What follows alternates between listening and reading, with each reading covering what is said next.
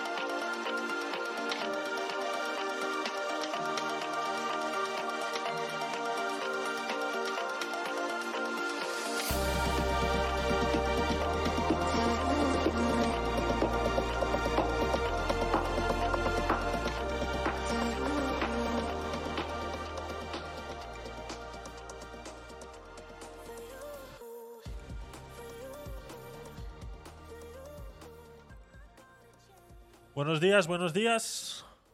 Espero que estéis pasando un feliz domingo. Pero he venido yo.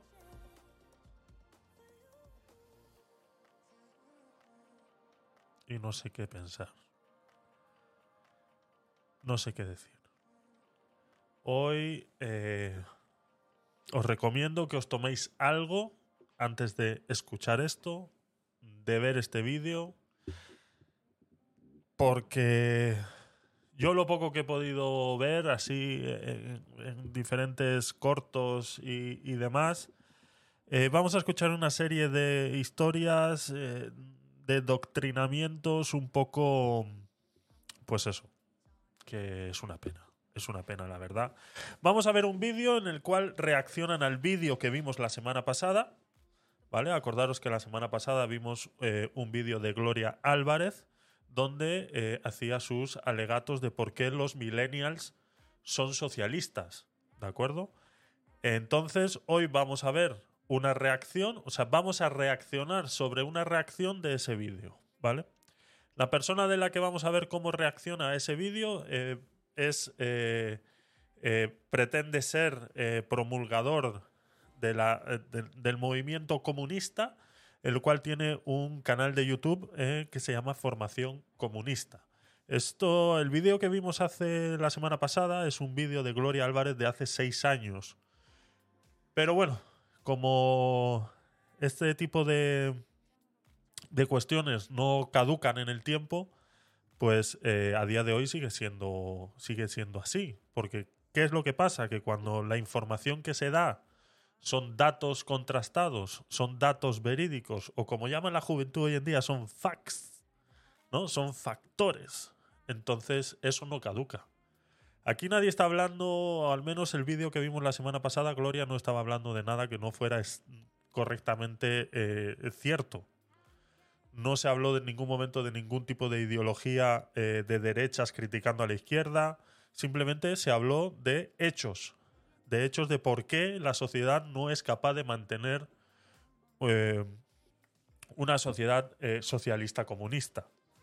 Y cómo pues eh, la juventud cree que es socialista, pero más allá de la realidad, viven en un mundo capitalista. Entonces, por mucho que, quieran ellos, tienen que seguir conviviendo con, con este mundo que es el real, no es la utopía a la que ellos quieren llegar en algún momento y que nunca han sido capaces de, de poner en práctica. ¿no? Entonces, la semana pasada vimos ese vídeo en el que vuelvo y repito, son hechos, son actos, son cosas verídicas que han pasado y simplemente se trajeron al conocimiento de los demás. Pero claro, cuando un comunista ve eso, pues se ve atacado. Se ve atacado porque parece ser que los datos no son reales, ¿no? Entonces vamos a ver hoy la reacción de este personaje y que, bueno, pues que eh, espero que estéis preparados, espero que estéis listos. Y así que nada, eh, muchas gracias por estar ahí. Gracias a todos los que estáis en Twitch. Gracias a todos los que estáis en Clubhouse y sobre todo a los que estáis en diferido. Muchas gracias por estar ahí y espero que eh, no crearos demasiado malestar para que podáis continuar el resto del domingo. Así que nada, vamos a, vamos a empezar. Eh, gracias eh, Jesús por estar ahí, Francisco, Leire, gracias por estar ahí. Y bueno, empezamos. ya sabéis cuál es la dinámica. si queréis comentar algo podéis subir en Clubhouse y comentar. Eh, a través del chat de Twitch también lo podéis hacer o del chat de Clubhouse también lo podéis hacer. En el momento que yo me dé cuenta de que alguna de estas situaciones se puede dar, yo paro el vídeo y lo comentamos, ¿vale? Para que no perdamos el hilo, porque seguramente vamos a pasar durante eh, eh, lo que veamos el vídeo, vamos a pasar por muchas fases de, risas, malestar e incluso tendremos que insultar a alguna que otra persona. Aviso yo no me voy a morder la lengua. Entonces, vamos a ver, vamos a ver cómo se da, cómo se da el domingo de hoy. Eh, y venimos fuerte, venimos fuerte. Así que vamos allá, venga, empezamos.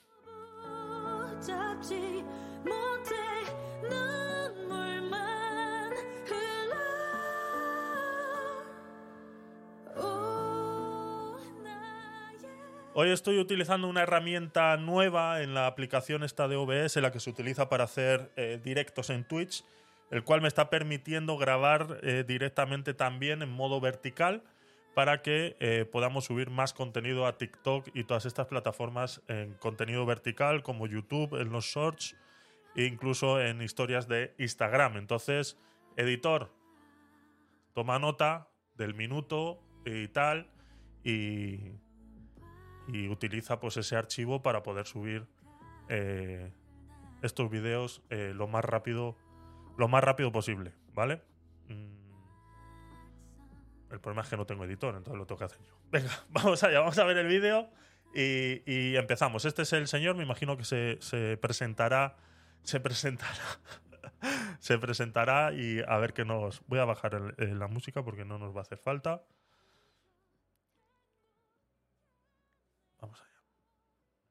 Hola a todos y bienvenidos a Formación Comunista. Yo soy Pau Botella y hoy vamos a flipar con el anticomunismo de Gloria Álvarez. Pau Botella de, los Botella, ¿sabes? Pau de los Botella, ¿no? O sea, nada. Venga. Eh, no, quiero. No quiero ser muy. Muy, muy, muy cabrón, ¿no? Pero ya sabemos eh, estos estos vídeos donde eh, tenemos la necesidad de tener una estantería detrás llena de libros para que parezca que yo soy más culto que tú porque he leído todo esto que tengo aquí atrás, ya es que me dan arcadas, ¿no? Ya cada vez que veo esta clase de vídeos, es que me da igual de dónde vengan. Me da exactamente igual de dónde vengan, si vengan de derecha, de izquierda, de centro. A mí las personas que necesitan grabarse con una estantería llena de libros detrás, me dan arcadas. Así que bueno, eh, seguimos. Se ríe. Ahí está. Formación comunista. Hola a todo el mundo. Sí, lo sé, lo sé. Hace muchísimo que no subo un vídeo. He estado de exámenes, ¿vale? He estado muerto en vida. Me habréis visto algo ausente. De los, de los botella de toda la life. Eso es la idea, exactamente, Y Pau. Pau, botella. O sea, un niño de mamá y papá que eh, se cree comunista. eh, en el canal y en más sitios. Lo peor de todo es que el maldito Roberto Vaquero, con su biblioteca de vaquero, me va ganando suscriptores. Así que utilizaremos este vídeo para ganar la competición semanal que tenemos. Bueno chicos, hoy traigo una cosa bastante especial. Creo que me va a tocar hacerlo en dos partes, no estoy muy seguro porque el vídeo es muy largo. O a lo mejor, bueno, dependiendo del apoyo que tenga, al fin y al cabo veré si hago la segunda parte o no. Hoy traigo un vídeo de los Hizo, hizo, hizo la segunda parte. O sea, si nos da tiempo, a- a- acudiremos también a la segunda parte. Este que estamos viendo ahora mismo son 35 minutos, ¿vale? Entonces vamos a ver eh, qué tanto tiene que comentar sobre el vídeo que vimos nosotros ya la semana pasada y que ya comentamos, ¿de acuerdo? los que gustan, de los de replantearse las cosas. Vamos a ver un vídeo de UNPACU, que es la Unión Patriótica de Cuba, una organización liberal de la que Gloria Álvarez, entiendo que es portavoz, y hace un vídeo un poco eh, falto. Ya, ya de por sí se está equivocando. Porque que un Pacu haya subido el vídeo a su canal y que sea del sitio de donde tú lo has recibido, pues eh, no quiere decir que alguien sea partidario a eso. Pero bueno, eh, ya, ya está cometiendo errores. O sea, lo siento, Pau. O sea, es que de verdad, o sea, infórmate bien. Eh, al menos entra en su Wikipedia, averigua quién es. Lo que hicimos nosotros la semana pasada, Pau, eh, mírate el vídeo de la semana pasada y verás de quién estás hablando. Primero estás hablando de un vídeo de hace seis años, ¿de acuerdo?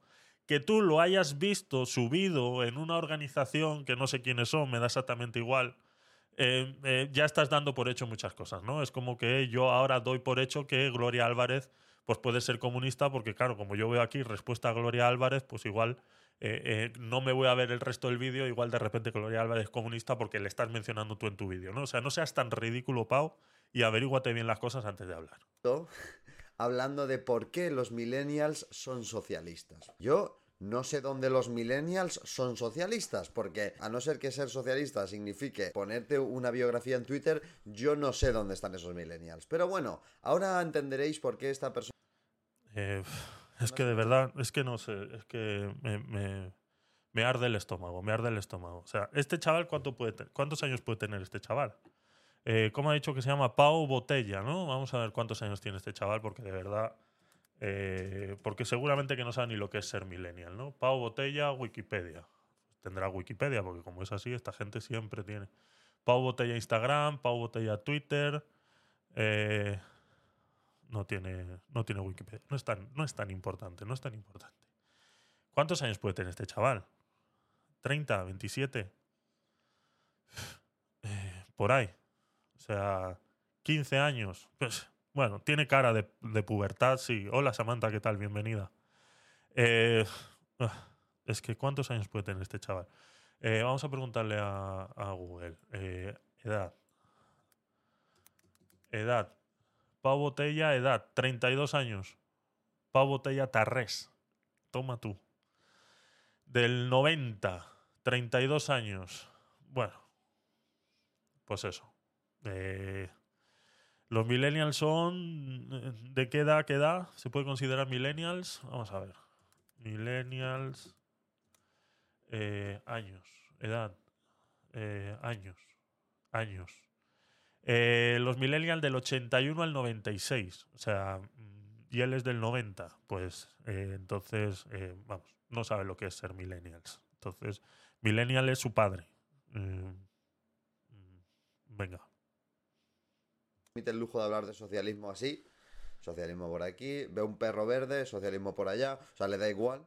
Si el perro es verde, es de Vox, Pau.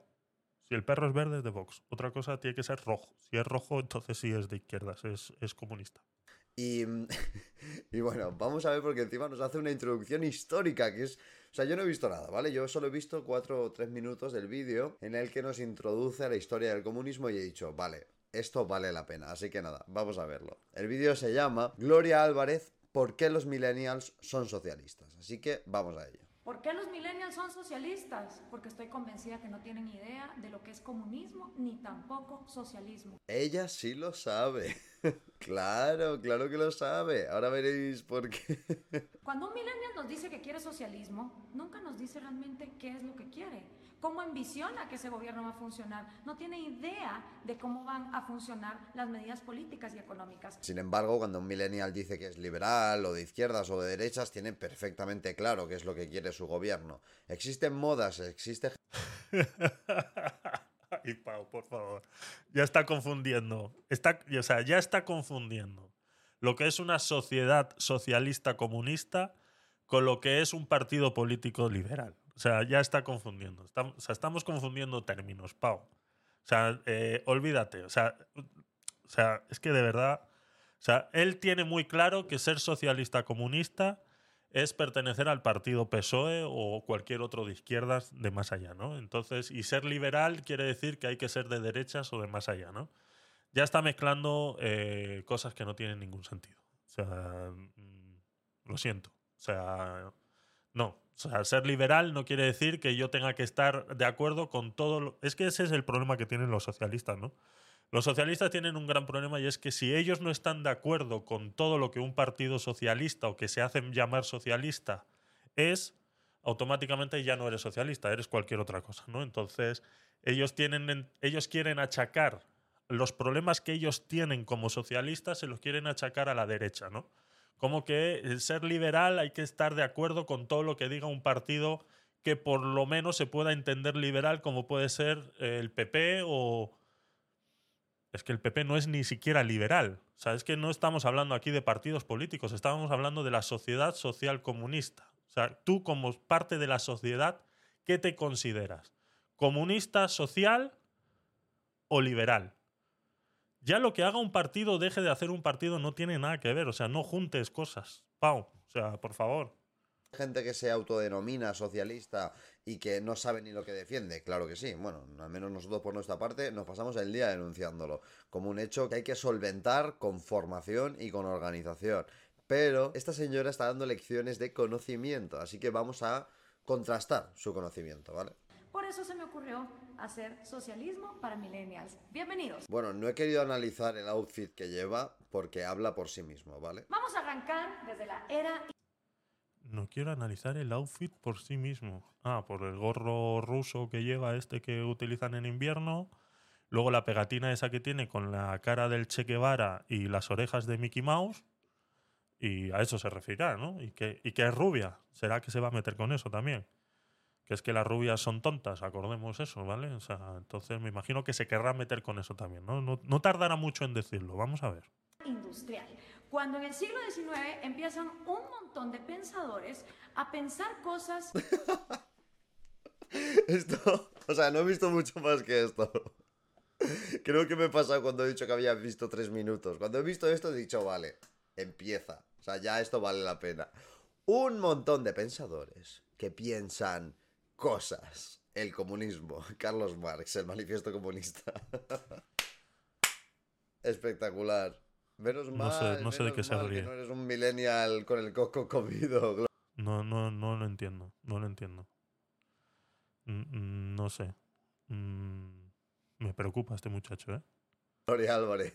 El vídeo tiene dos millones de visitas. O sea.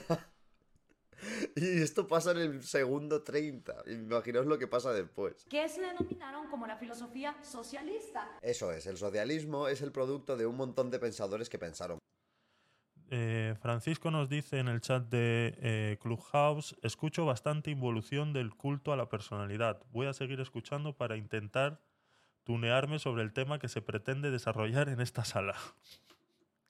Adelante, Francisco, estás, en tu libertad. Qué forzado se le ve, nos dice Leire en Twitch. Sí, yo lo, no sé, lo veo. Es que no he entendido esa risa, no sé a qué se ríe, o sea, eh, no lo entiendo, no lo entiendo cosas, ¿vale? Se juntaron muy fuerte en un sitio, empezaron... Tú sabes la persona esa que está... Yo eh, intento que en mis podcasts y en mis salas eh, de Clubhouse eh, ser lo más imparcial posible, aunque se me ve el plumero muchas veces de cuál es mi idea, ¿no?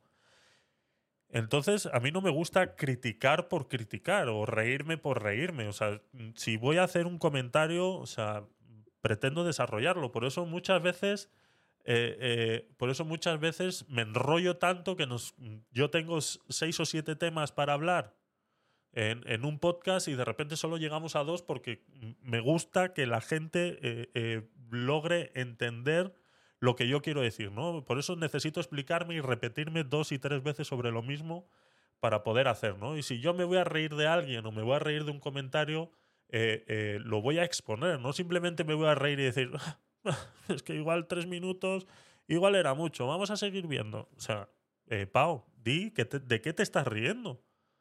¿De, Carlos Marx y del libro sobre el comunismo? ¿De eso te estás riendo? Pues no es que de lo que habláis vosotros constantemente. No es de lo que tenéis vosotros en la boca constantemente al Carlos Marx y, y- y- y el libro del comunismo. O sea, entonces, ¿de qué te estás riendo? O sea, explícate. O sea, es, expláyate. No sé. O sea, o sea, tengo entendido que si él ha hecho este vídeo es porque se está dirigiendo a las personas que están como él. O sea, luego si leemos los comentarios que hay debajo de este vídeo, pues está claro que la gente que ve este vídeo es porque es afín al comunismo social. Entonces, eh, eh, si te estás dirigiendo a ellos, si vas a, refutar algo de, de algo que están diciendo en contra de tu pensamiento, coño, desarrollalo, Pau. O sea, no simplemente te eches a reír y ya está. No lo entiendo, chico, de verdad. Que es, es, es, es- son chiquilladas, chiquilladas. Dice, al menos la mujer del vídeo eh, se explica mil veces mejor que él. Exactamente, es que no se está explicando, simplemente se ha echado a reír y ya está.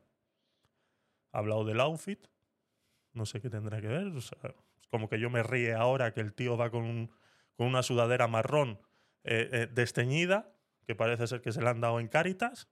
¿Puedo, ¿Puedo hacer todos esos comentarios, Pau? ¿Te parece bien? O sea, por favor, eh, argumenta. Espero que el vídeo sea un poco más... eh, eh, esperaba más. O sea, llevamos 3 minutos y 46 y esperaba más de ti, de verdad. Pero es lo que está de moda, ridiculizar por ridiculizar. Exactamente, Samantha, es que es así, es así. Vamos a ver. a mirarse muy intensamente con música melancólica por detrás y surgió una idea. Así surgen las ideas. Gracias, Gloria. Entre ellos estaba Giuseppe Mazzini. No digas tú, di nosotros. También Pierre Joseph Proudhon, que dijo, la propiedad es robo. Que por cierto, Carlos Marx, el que vas a hablar ahora, criticó a más no poder esta concepción anarquista de la propiedad que confundía propiedad y robo, efectivamente, y promulgaba la redistribución de la propiedad, que es prácticamente lo que queréis hacer vosotros, señores liberales. Así que tampoco te pongas tan chula, ¿vale? ¿Cómo, cómo, cómo? ¿Qué crítica? A ver. Yo es que de verdad. Y robo, efectivamente, concepción Es robo. Que por cierto, Carlos Marx, el que vas a hablar ahora, criticó a más no poder esta concepción anarquista de la propiedad que confundía propiedad y robo, efectivamente, y promulgaba la redistribución de la propiedad, que es prácticamente lo que queréis hacer vosotros, señores liberales. Así que tampoco te pongas ¿Me está diciendo que los liberales eh, promulgan la distribución de las riquezas? ¿Eso es lo que está diciendo? Yo estoy flipando ahora mismo, ¿eh? de verdad. Eso es lo que está diciendo. Que los liberales promulgamos la distribución de las riquezas. Pero esos no son los comunistas los que hacen eso. día propiedad y robo, efectivamente, confundía propiedad y robo. O sea, quiere decir que la propiedad y robar no era lo mismo porque los confundía y promulgaba la redistribución de la propiedad, que y promulgaba la distribución de la propiedad. O sea, expropiar las cosas a la gente que más tenía es prácticamente lo que queréis hacer vosotros, señores para redistribuirla, ¿no? liberales. Así que tampoco te pongas tan chula. ¿Eso lo quieren hacer los liberales? Hostias. Me acabo de enterar. Me acabo de enterar. Estoy flipando ahora mismo.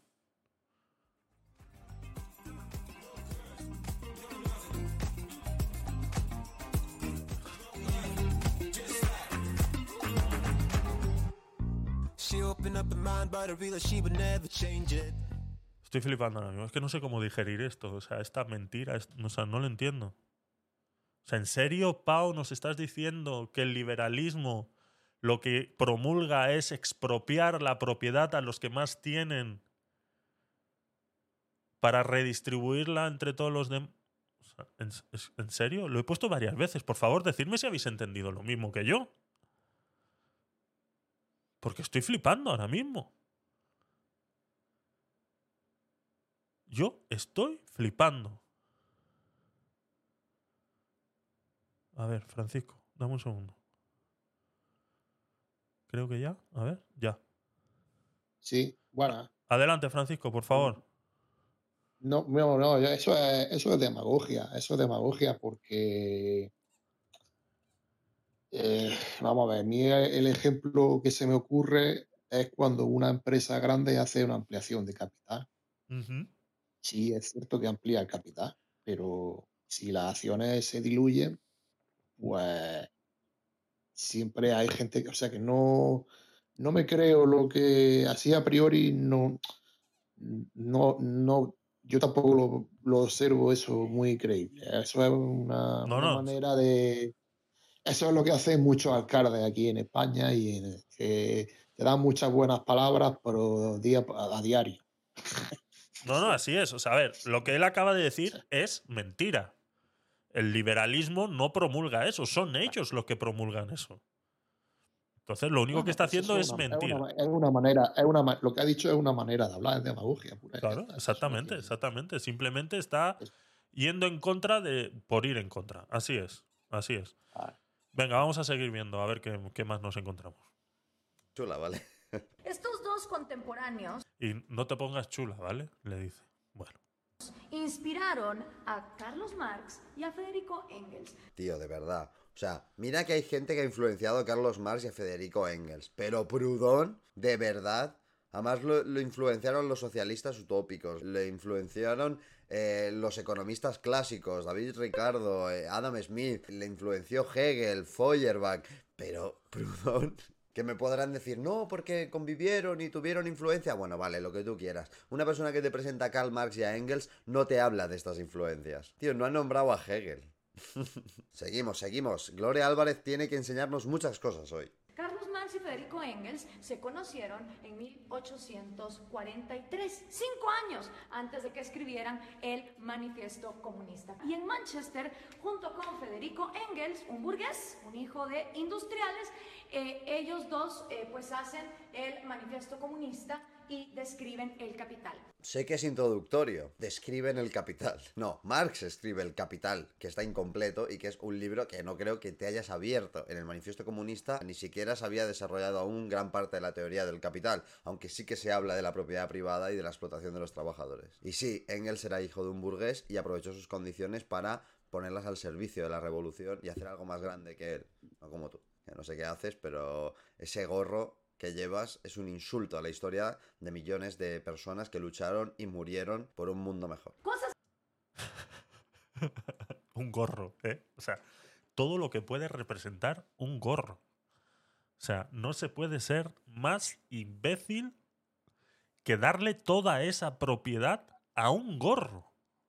A un gorro. O sea, eres imbécil. No te lo puedo decir de otra manera, Pau. No te lo puedo decir de otra manera. Cuando un gorro, un trozo de tela que llevaron en una época, en un contexto, se ha hecho tan importante para ti. O sea, eres. eh, eh, o sea, que es un gorro que se usaba en la época. No estamos hablando de un tatuaje como los que te puedes hacer tú, o se puede hacer un nazi de una esvástica. Que nació y murió con un movimiento. Esto es un gorro, es una parte de una vestimenta de un grupo de personas que vivían con mucho frío. No le puedes dar tanto valor a un puto gorro, Pau. Que es que eres eh, eh, eh, de verdad. Estás clasificando a la gente porque le- lleva un gorro. O sea, es que de verdad. Ay, Dios mío. Es que ya está claro por qué Gloria se lo pone. Está claro por qué Gloria se lo pone. Para sacar esta clase de comentarios y dejar al descubierto lo imbéciles que sois. interesantes. Carlos Marx eh, trabajó muy poco en su vida. Carlos Marx trabajó muy poco en su vida.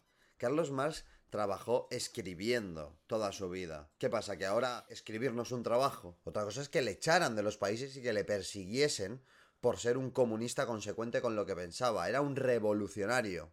Claro que trabajaba. Mira si trabajaba que estás hablando de él en un vídeo, porque su trabajo fue trascendental incluso para las generaciones actuales, porque fue una piedra angular del análisis social, porque hizo una revolución real en el ámbito de la ciencia y permitió hacer revoluciones reales en el ámbito de la política. Mira si su trabajo valió para algo. Gloria, yo sé que te gusta mucho llevar al Che Guevara con las orejas de Mickey Mouse encima. Pero no pagues tus frustraciones con gente que ha hecho que el mundo cambie. Mientras Ay, tú solo haces que la gente se vuelva antiliberal porque no soportan escucharte. Seguimos. Pobrecito, de verdad. Es que es.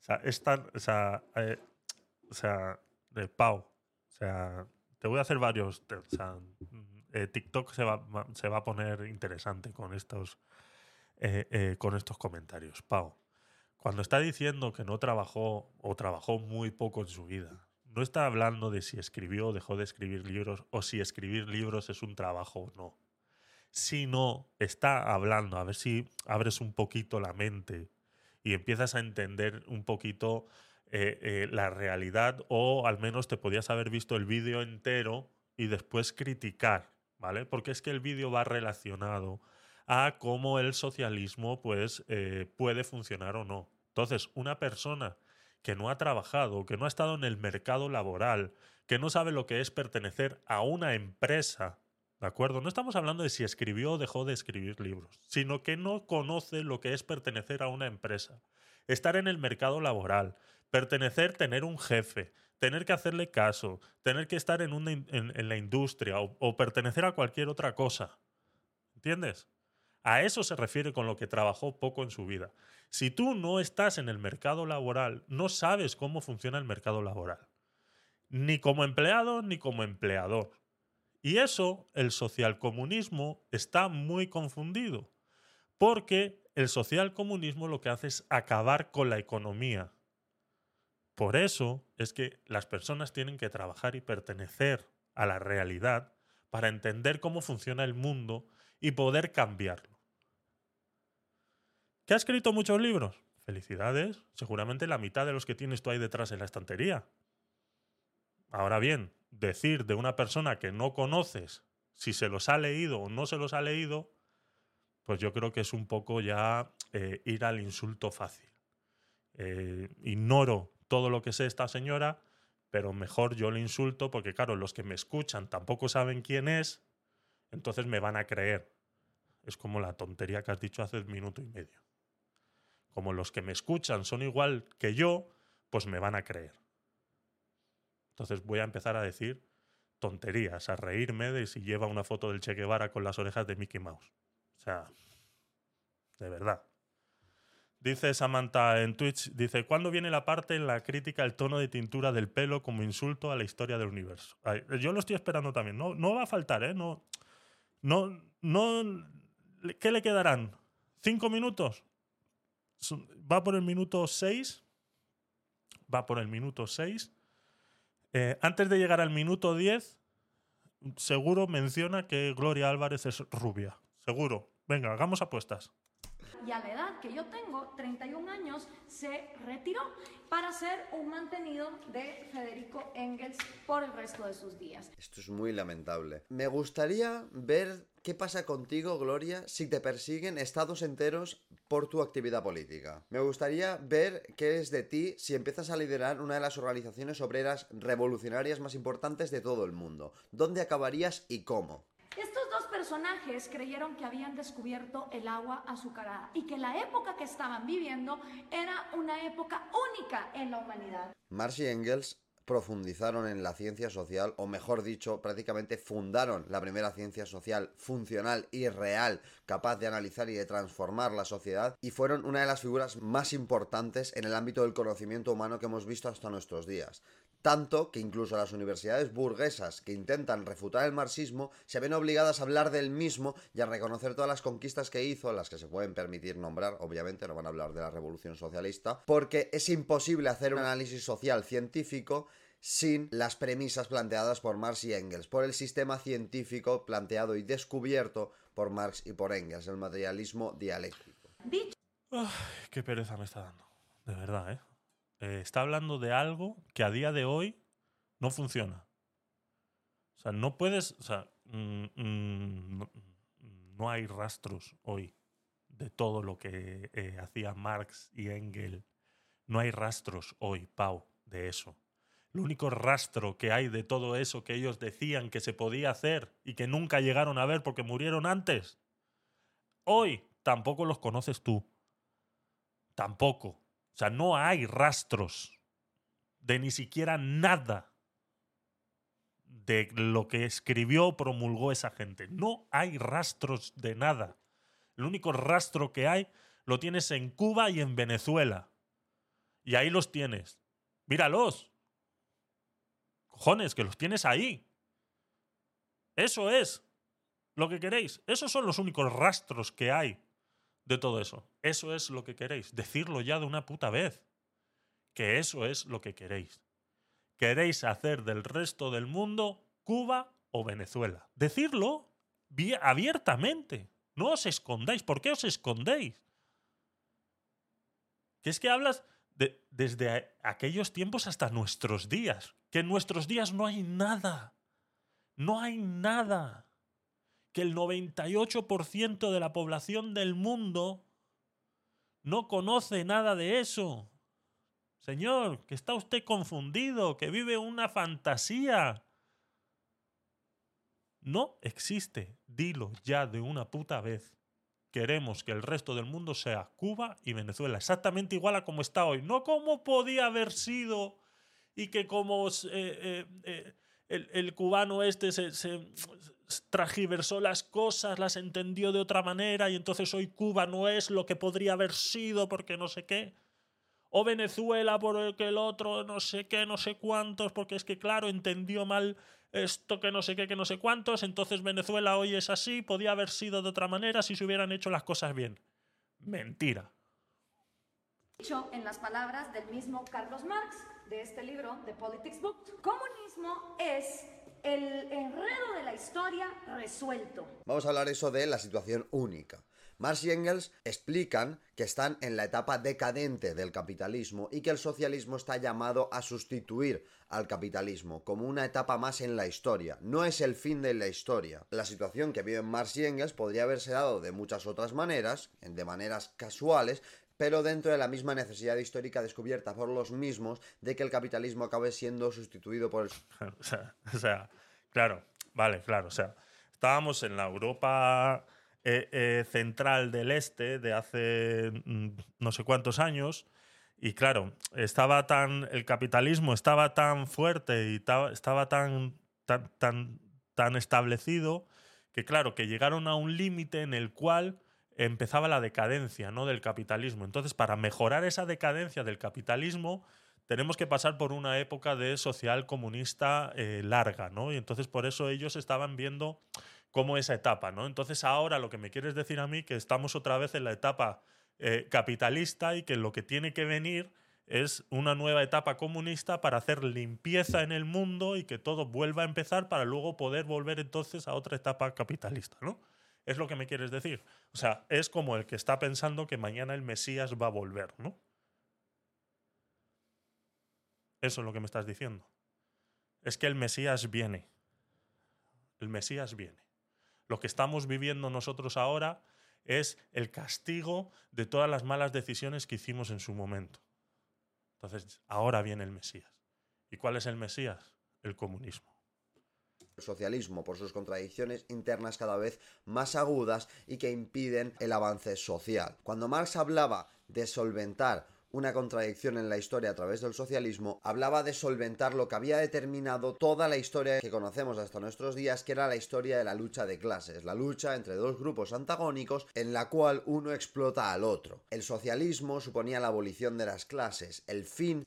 Uno explota al otro. Esto es muy, muy, eh, muy de, de, de discurso comunista, ¿no? Que siempre hay uno que explota al otro, ¿no? Entonces eh, esto pues también lo hemos hablado muchas veces cuando hablamos del anarquismo y de todo esto, ¿no? De que cada uno dentro de la anarquía eh, tiene que ser capaz de, proveerse a sí mismo de todo para no depender de otras personas y que entonces caigamos de nuevo en que una persona explote a la otra. Entonces, eh, es muy, muy, muy comunista esto y como podéis entender, no funciona.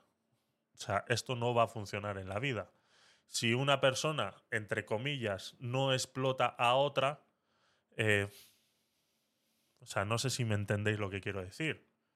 O sea, no todos eh, nacen con la potestad y la capacidad de poder proveerse a sí mismos de todo lo que necesita en la vida. Va a depender de otros siempre. Siempre. Es que hasta los propios animales, dentro de sus micro sociedades de los animales, dependen de otros para poder subsistir. Y la gran mayoría lo hacen de manera inconsciente. ¿De acuerdo? Ahora bien, dentro de nuestras sociedades de los seres humanos, conscientemente hacemos que otros hagan otras cosas para nosotros vernos beneficiados. Y nosotros nos beneficiamos de una manera y ellos se benefician de otra. Eso no es, o sea, a no ser que caigamos de nuevo en el esclavismo, está claro, ahí estamos de acuerdo. Si empezamos a esclavizar a la gente, vale.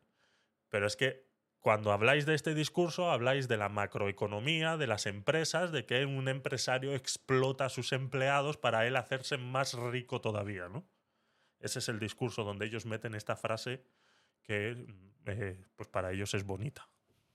De esta manera arcaica de organizar a la sociedad y la sustitución por una sociedad igualitaria, justa y muchísimo más avanzada, incluso o sobre todo en el ámbito económico. Incluso Marx llegó a decir que el socialismo era el fin de la prehistoria porque el hombre empezaba a escribir su futuro, porque el hombre era capaz de conocer su realidad, las leyes que le rigen y a partir de ahí evolucionar. Por fin era libre del desconocimiento al que se veía abocado y el caos al que se veía abocado por culpa de esta lucha de clases antagónicas y porque reinaba la propiedad privada de los medios de producción que hace que toda la sociedad esté gobernada por los intereses privados de cuatro gatos multimillonarios. Lo acabo de decir. es, que, es que me conozco su discurso de arriba abajo. Estoy cansado de pelear esto. Sabes que llevo años, años en las redes sociales peleando esto mismo. Sabes que me conozco su discurso de arriba abajo. Me lo conozco de arriba abajo. Y da igual, es que no cambia, no cambian. O sea, no son capaces de evolucionar, ni siquiera de mejorar. No se están dando cuenta desde que hace años ese discurso no funciona. Y lo siguen utilizando exactamente igual exactamente igual. Eso es increíble. Así que, Gloria, antes de utilizar frases sueltas que pillas en libros de niños, donde te ponen dibujitos y todo para que no te pierdas, ¿por qué no te pones a leer a Karl Marx y a Engels? Ay, ¿minuto qué? 9,57. No lo ha hecho exactamente, no lo ha hecho exactamente, pero ya está atacando la inteligencia de Gloria Álvarez que necesita libros con dibujitos para entender lo que dicen. Ya la ha atacado. No es exactamente, Samantha. No es exactamente al tono de, tintura del pelo, pero eh, se está acercando, se está acercando. Minuto 9,57 del vídeo. Ya lo tenemos ahí. Está, está entrando. Se está encaminando. Ya lo tenemos encaminado al insulto fácil. Al libro con dibujitos para que entiendas lo que dice. Sí, señor. Muy bien, Pau. Felicidades. Coño, me cago en Dios. Para ellos el comunismo venía a resolver todas las luchas históricas. No, venía a resolver la lucha de clases, ¿vale? Y con ello otros problemas. Entre ellos el hecho de que el hombre no sea capaz de... A mí, eh, no, te, eh, no te voy a ser... Eh, no te voy a mentir, Samantha. A mí también me genera ansiedad. Pero es que esto lo tenemos que hacer. O sea, tenemos que pasar por esto porque la gente tiene que entender eh, que esto, eh, así mismo como él está criticándola a ella de que utiliza libros con dibujitos para entender y que está utilizando frases sueltas que ha leído en algún libro anticomunista, todas las frases que él está utilizando, vamos, lo estoy demostrando que es el discurso de siempre. Este discurso ya lo llevo yo eh, peleando un montón de veces en redes sociales desde hace más de 7, 10 años eh, que ando eh, eh, divulgando o analizando esto. ¿no? O sea, es, increíble, es una vergüenza, es una vergüenza. Él mismo se está describiendo con sus actos, nos dice Leire en, en Twitch. Exactamente, pero es que así son todos, así son todos. Y ver a una persona joven de 31 años actuando de esta manera, cuando él ha nacido en una sociedad en la que se le ha admitido porque si él hubiera nacido en una sociedad la que defiende él, y se hubiera desviado un poquito, ya lo hubieran sacado. O sea, eso es lo que la gente no entiende y sobre todo esta gente joven que ha nacido en una sociedad en la que se permite todo y está libre. Y eso es parte del liberalismo, señor. Que usted esté libre ahora mismo en un canal de YouTube diciendo lo que dice, eso es gracias al liberalismo. Ahora, claro, vas a decir, no, no, el que está libre eres tú. Porque si esto fuera una sociedad comunista, tú, o sea, sé yo, no podría estar haciendo lo que estoy haciendo ahora. Tienes razón. ¿Te das cuenta de la diferencia? ¿Te das cuenta de la diferencia? Que tú sí lo puedes hacer en un mundo liberal, pero yo no lo podría hacer en tu mundo a organizarse en base a la conciencia de su realidad material y a la organización colectiva de sus necesidades y de sus prioridades. ¿De dónde sacas que... Esto eh, eh, lo hemos hablado con el anarquismo muchas veces, ¿no? Ellos, ellos parten de una necesidad de que eh, los grupos tienen que ser, como he dicho antes, autosuficientes y valerse por sí mismos, que no necesitan jerarquías ni, ni nada por el estilo, ¿no? Esto lo comenté cuando hablamos hace un par de semanas sobre el anarquismo y puse de ejemplo lo que es un kibutz. Un kibutz en Israel es una comunidad la cual es autosuficiente y que eh, ellos mismos se cultivan, ellos mismos eh, tienen, eh, pues algunos tienen vacas y ovejas, otros tienen cultivos y demás y hacen trueques entre ellos como kibutz y todo lo demás y la gran mayoría son autosuficientes fuera de eh, incluso la educación de los niños que nacen dentro de esos kibbutz, el 50% de la educación se imparte directamente en el kibbutz y el otro 50% si es verdad que tienen que salir del kibbutz para, eh, para estudiar, ¿no? Y son muy bonitas. Son, eh, no son comunas, ¿vale? No, nos, no, no confundamos una cosa con la otra, porque esta gente trabaja, esta gente tiene trabajos, eh, generan un dinero que luego pues entre ellos eh, lo gestionan todo eh, y demás. El que no tiene un trabajo fuera del kibutz lo tiene dentro del kibutz. Todos son remunerados, ellos comparten. Es bonito, es bonito, pero ¿cuándo funciona eso? Cuando son 100, 200 personas, 300. No sé cuántas personas tendrá el kibutz más grande de Israel, pero pon que mil o, para ser un poco benévolos. Eh, no sé, es que tengo ganas hasta de buscarlo. A ver. Eh, kibbutz más grande de Israel. Kibbutz, Wikipedia, los kibbutzes. Eh, ¿Qué se hace? ¿Cómo fue? Así fue. Las es difícil, difícil, difícil de encontrar eso ahora sí en 10 minutos. Es complicado. ¿Qué es un kibutz? Eh, eh, surgieron en el año 1909, con eso ya te digo todo. Así son los kibbutz actuales en Israel, en el periódico La Expansión México. A ver si dan algún dato de cantidad de gente que pueda haber en uno de estos. 270 kibbutz esparcidos en en los años 60, 2018. Mm, eh, no sale, no sale. Pero bueno, a lo que quiero llegar y lo que quiero que entendáis, que este tipo de sociedades funcionan cuando la cantidad de gente es pequeña. ¿De acuerdo? Esto funciona cuando son mil, dos mil, tres mil personas si quieres eh, a lo mucho. Cuando ya sobrepasas o quieres trasladar eso a una sociedad mundial o un país de 47 millones de habitantes como es España, pues eso no funciona. Porque no todos vamos a estar en las mismas eh, eh, circunstancias o vamos a nacer en las mismas circunstancias. En un territorio pequeño de 200 kilómetros cuadrados, o, lo que tenga un kibutz, que seguramente tendrá mucho menos, eh, voy a hacer esa investigación, yo lo voy a traer un día para que veáis los datos de los, de los que estoy hablando, ¿de acuerdo? Eh, en, un espacio donde nacen todos de, pues eso, de X kilómetros cuadrados, que son muy pocos, pues nacen todos bajo una misma ideología, bajo una misma...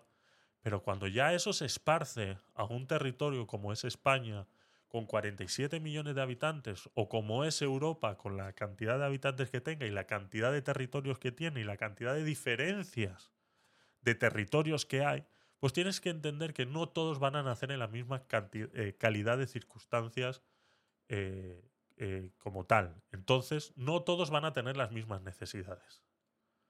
Entonces, es inviable. Es una sociedad que no funciona. Cuando lo extrapolas a las grandes cantidades, no funciona. Y esos son los problemas que se encontraron estos precursores del comunismo en su época. Que cuando salieron de sus barrios, salieron de sus ciudades, salieron de sus capitales, se encontraban que el que estaba ahí no tenía las mismas necesidades. Y para lo que tú, para lo que para ti era suficiente, para la otra persona no lo era. ¿Qué pasa en Cuba? ¿Qué pasa en Venezuela? Joder, Javier, es que siempre traen las mismas cosas a... Es que están ahí, los ejemplos están ahí. Gente haciendo filas con una cartilla en la mano para recibir un pan. Porque nadie tiene la posibilidad de plantar su propio trigo siquiera. O han nacido en una isla donde no se puede plantar trigo y lo necesitan importar de, otras, de otro sitio. O dile a Rusia, vete a Rusia y que planten aguacates. Si quieren comer aguacates, que los planten en Rusia. A ver qué pasa si plantan aguacates en Rusia. ¿Qué pasa? Que no funciona. No funciona. Entonces necesitas los aguacates que hacemos nosotros aquí en el sur de, de España. Entonces, ¿qué? Te los tengo que. Te los tengo que. ¿Qué tenemos que hacer? ¿Un trueque de aguacates por cerdos? Para que no sea capitalismo, porque si no caemos en capitalismo ya. Entonces, es ilógico. Que se soluciona todo. Se soluciona todo lo relacionado con la sociedad de clases y con el atraso social que implica esta. Pero no se soluciona todo como un toque mágico. Que por cierto, ¿qué es lo que decís los liberales cuando habláis de propiedad privada? No, cuanto menos Estado, mejor. Eh, sí, y por eso Estados Unidos, Inglaterra, Francia y todas las potencias a las que hoy en día rendís culto se dedicaron a proteger con el Estado los sectores productivos que hoy son los más competentes y libres del mercado. O sea, de verdad, dejad de engañar a la gente y dejad de hacer política religiosa, porque sois más cutres que los curas. Para empezar, ¿Por qué tiene que insultar? Luego es que, ¿por qué, ¿por qué tiene que insultar? Soy más cutres que los curas. O sea, es que encima se meten hasta con la religión. No, no respetan ni siquiera eso. O sea, es increíble. Es increíble. A ver, vamos a poner otra vez lo que acaba de decir para poder, para poder contestarle. todo como un toque mágico. Que por cierto, ¿qué es lo que decís los liberales cuando habláis de propiedad privada? No, cuanto menos Estado, mejor. Eh, sí, y por eso Estados Unidos, Inglaterra, Francia y todas las potencias a las que hoy en día rendís culto Ajá. se llegaron a proteger con el Estado los sectores productivos que hoy son Estamos hablando, eh, Pau, cuando los liberales dicen, o digo, o hablamos de que cuanto menos Estado mejor, estamos hablando de menos Estado, no de cero Estado. Menos Estado. O sea, mucho Estado, menos Estado, cero Estado. No sé si has ido a esa clase de Barrio Sésamo. ¿Te perdiste esa clase de Barrio Sésamo? de hola, soy Coco. Esto es arriba, esto es abajo. Hola. ¿Fuiste a esa clase, Pau? Donde esto es mucho, esto es poco y esto es nada. ¿Fuiste a esa clase? ¿Lo entiendes? ¿O, cómo te lo tengo que explicar? Chico, Barrio Sésamo, que lo tienes ahí. Lo tienes en YouTube. Chico, o sea, de verdad. O sea, deja de ser tan imbécil y de decir estupideces. O sea, es que, no, o sea, es que no sé cómo la gente te puede creer cuando caes en una ridiculez tan simple como esa, que no sabes lo que es mucho, poco o nada. Menos Estado. El Estado, lo que dice un liberal, es que el Estado simplemente tiene que existir para proteger la propiedad privada a sus individuos y contra el resto de los países. O sea, sé, en seguridad, a lo mucho te compro la sanidad pública, te la compro. Te la compro, te la compro porque yo he vivido cosas que, que tú no, seguramente, cosa que tú no, seguramente, porque has nacido en España o sea, no conoces otra cosa que no sea eso. Yo sí lo he vivido, Pau. Yo sí sé lo que es ir al médico y que para sacarte una muela tengas que pagar 500 dólares. O que para arreglarte una hernia tengas que pagar 5.000 dólares. Yo sí sé lo que es eso. Igual tú no. Mira que yo todavía digo igual, porque como no te conozco, todavía digo igual. Todavía. Tengo el beneficio de la duda de que de repente hayas viajado y hayas salido de España y te hayas enterado un poquito de la realidad del mundo. Un poquito de la realidad del mundo. Entonces te- todavía te compro la sanidad pública como parte de algo que el gobierno tiene que llevar. Pero fuera de ahí, me sobra todo lo demás. Yo no necesito un alcalde, un director de alcalde, un secretario de alcalde. No los necesito. Todos esos, fuera. ¿Entiendes lo que te quiero decir? Mucho, menos, nada. Barrio Sésamo. Lo tienes en YouTube. Pau, por favor. Así es, solo repito una y otra vez lo que ya han dicho otros. Entre intentar ridiculizar e insultar se está coronando. Así es, Leire. Pierde cualquier tipo de seriedad. Es que es eso, es que. Pobrecito. Y llevamos 10 minutos 44 segundos, ¿eh? O sea, está. O sea, no lo sé. los más competentes y libres del mercado. O sea, de verdad, dejad de engañar a la gente y dejad de hacer política religiosa, porque sois más cutres que los curas. Política religiosa. Me imagino que cuando se refiere a política religiosa es repetir una y otra vez el mismo discurso que viene desde hace 200 años atrás, ¿no? O sea, lo mismo que estás haciendo tú. O sea, que tú también haces política religiosa. Para empezar, la filosofía que estos dos señores hicieron estaba inspirada para Alemania e Inglaterra, países industriales que tenían una gran industria que estaba cada vez más creciendo, no para países agrícolas. Y resulta que ni Inglaterra ni Alemania pusieron jamás en práctica las teorías de Marx ni de Engels tampoco. Uh, A ver qué va a decir. escuece. Gloria, ¿Cómo escuece? dice? Gloria. Es cierto que Marx y Engels escribieron sobre las realidades de los países industriales. Yo al único escocido que veo aquí es a él. Yo a Gloria la veo bien. Y que en gran parte creían que la revolución socialista vendría de la mano de estos países, pero no negaban la extensión del capitalismo a otros países, no negaban el proceso de aparición y de conformación de la clase obrera y de la contradicción entre la clase obrera y la burguesía en otros países, y no negaban que la revolución obrera iba a ser algo mundial iba a ser algo que iba a afectar a todos los países del mundo y que conforme apareciese esa clase obrera, esa clase obrera estaría llamada a hacer la misma revolución. Lo que te escuece a ti, Gloria, es que, bueno, unos años después, unas décadas después de la influencia de estas dos personas a las que estás nombrando, se hizo una revolución que acabó por conquistar el socialismo en países atrasados y no tan atrasados países que consiguieron expropiar los medios de producción a la gran burguesía, que consiguieron poner por delante los intereses de la clase obrera y que fueron un referente de lucha y de conquistas para todos los países industrializados. Que por cierto, Inglaterra, Francia, Alemania,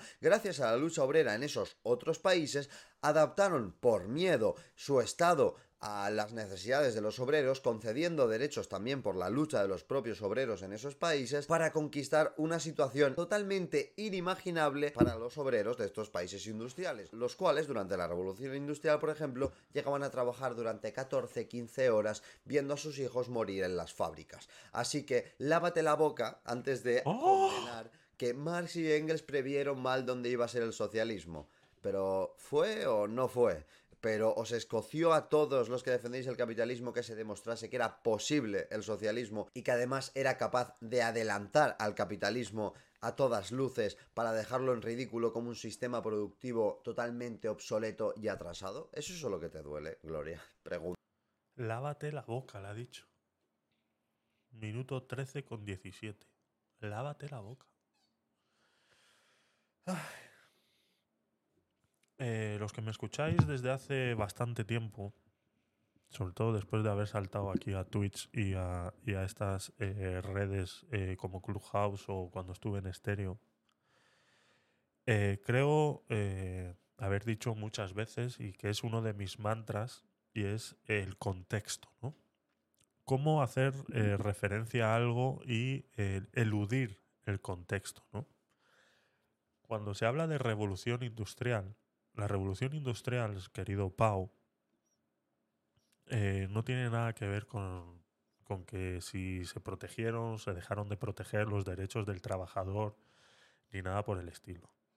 Si hoy tú vives en un país, hoy, hoy, de acuerdo, 2023, vives en un país que te está permitiendo tener una casa, tener todos esos libros que tienes detrás, tener el ordenador del cual estás haciendo ese directo, porque creo que fue un directo lo que estabas haciendo, que grabaste, es gracias a la revolución industrial. Es gracias, y lastimosamente, a que personas trabajaban 14 horas diarias para poder hacer del mundo un poco mejor. Ese es el contexto real. Ya, Javier, pero es que estás defendiendo que la gente trabaje 14 horas diarias, ¿no? No estoy defendiendo, simplemente estoy poniendo el contexto donde es. Estamos hablando de una época en la cual la población era la mitad de lo que es hoy. Y en lo cual se tenía que trabajar el doble de lo que se tenía que trabajar hoy para que las cosas tuvieran efecto y funcionaran. No sé si me estoy explicando bien o, igual a veces eh, me cuesta eh, eh, dar el punto de vista. La revolución industrial fue eso. La revolución industrial fue eso. No fue que unos hicieran huelga para trabajar ocho horas. Eso no es la revolución industrial.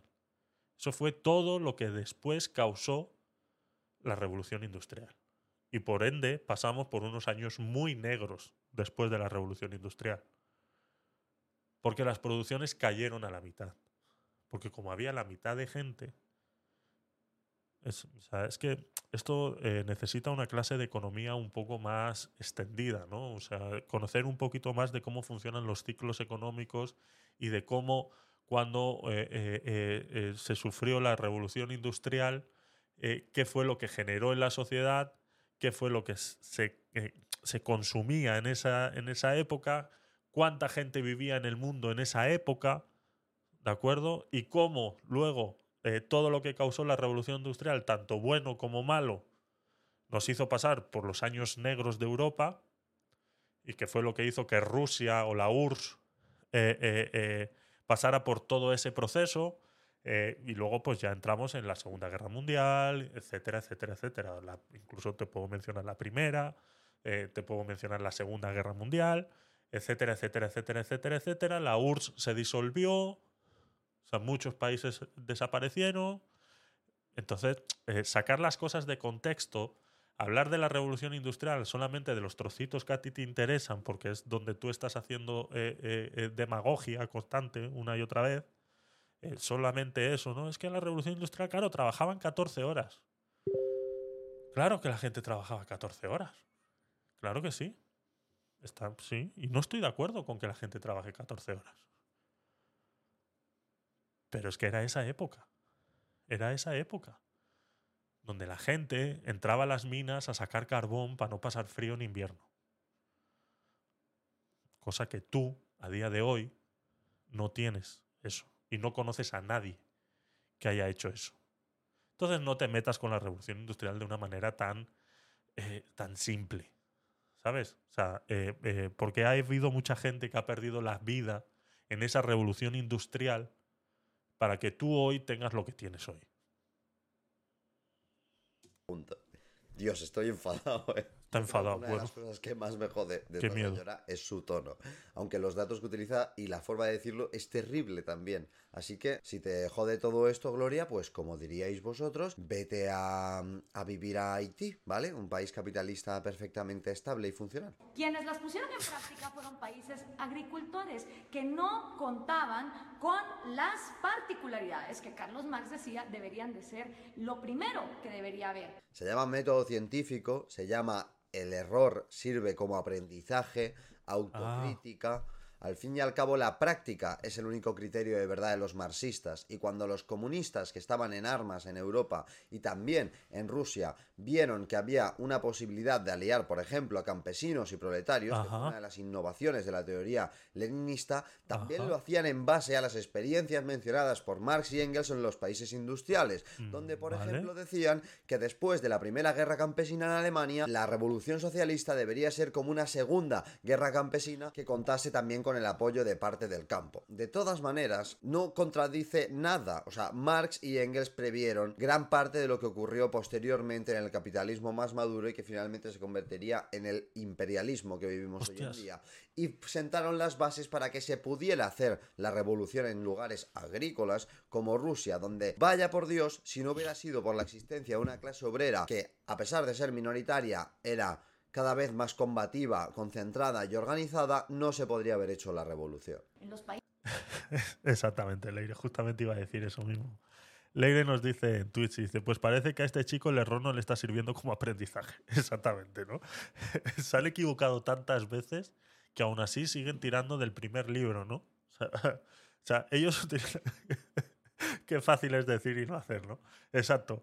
Ellos utilizaron el primer libro, ¿no? El que escribió Carlos Marx y toda esta gente, eh, como para intentar ponerlo en práctica, ¿no? Eh, cogieron ahí, pues eso era su mantra, eso era su, su libro de instrucciones, lo cogieron, lo pusieron en práctica, cometieron errores, pero nadie escribió esos errores en ese libro, ¿no? Entonces, eh, la siguiente generación que vino a intentar implantar el, el comunismo, ¿qué hizo? Coger el primer libro, ¿no? Entonces no, no, no- no están aprendiendo de estos errores que pasaron en este, en este momento, ¿no? O están de nuevo, ¿no? Entonces, cuando esta generación quiere volver a poner en práctica el comunismo, cogen este libro, lo vuelven a poner en práctica, vuelven a cometer los mismos errores, claro, eso se diluye, entonces, claro, como nadie aprende de esos errores, pues otra vez, ¿no? Entonces estamos en un ciclo de cada 10 años pasamos por el mismo proceso, ¿no? Entonces, eh, es, es- es- es lo que pasa, ¿no? Aquí en España lo podemos decir que cada vez que está el PSOE pasamos por ese proceso de intento de socializar a la, a la,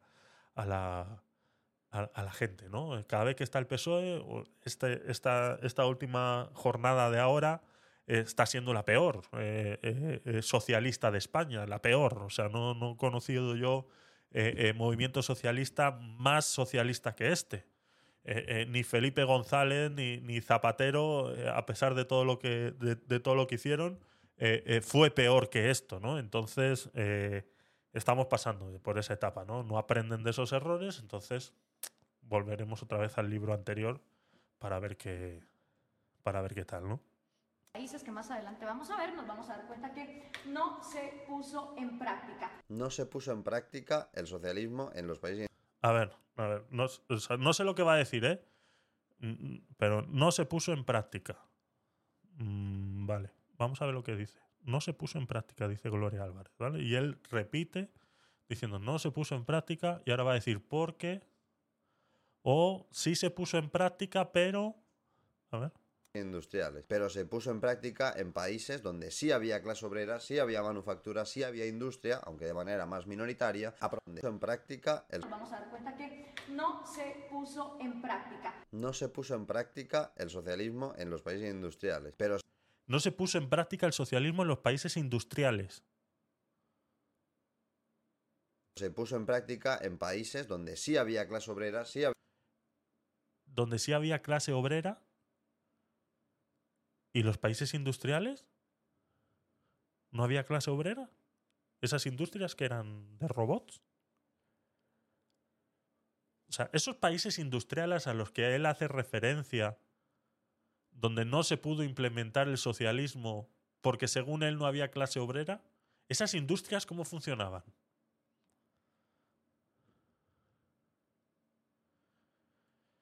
Esas industrias, eh, ¿cómo funcionaban?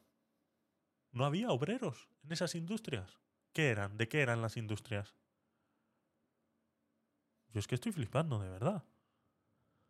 Y donde sí hay obreros, donde sí se pudo implementar el socialismo, ahí no había industrias. ¿Los obreros qué eran? O sea, eh, eh, ¿qué hacían? ¿Qué fabricaban? ¿A qué industria pertenecían? ¿A la metalurgia? Y cada uno se iba al monte, sacaba la piedra y luego cada uno en su casa eh, se hacía sus, sus hierros y sus cosas. O sea, no había, no había, no, o sea, estamos separando la industria de los obreros. Eh, eh, Hola. había manufacturas. Se podría ver. Puso en práctica. No se puso en práctica el socialismo en los países industriales, pero se puso en práctica en países donde sí había clase obrera, sí había manufactura, sí había industria, aunque de manera más minoritaria, aprovecharon sus condiciones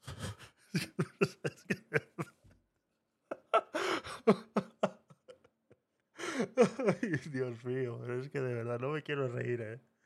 No, no me quiero reír, no me quiero reír, pero es que, o sea, o sea, o sea, ¿de qué estamos hablando? Estamos hablando de países industrializados y luego estamos hablando de países industrializados. Países industrializados, países industrializados donde sí había obreros, pero menos industria, o sea, había más obreros que industria, entonces, claro, es lo que pasa en Cuba. Claro, claro, cojones, ya lo he pillado. Es lo que pasaba en Cuba, es lo que pasa en Cuba hoy en día, que hay mucha gente que quiere trabajar y no puede porque no tienen dónde. No hay industrias, claro. Cojones. Ya lo entiendo. Claro, es eso. Gente que quiere trabajar y no tiene dónde porque no hay industrias, porque el gobierno lo importa todo haciendo sus tejemanejes para luego dárselo a la gente haciendo filas con una cartilla de racionamiento. Claro. Eso es a lo que se refiere Pau. De verdad, gracias. Gracias.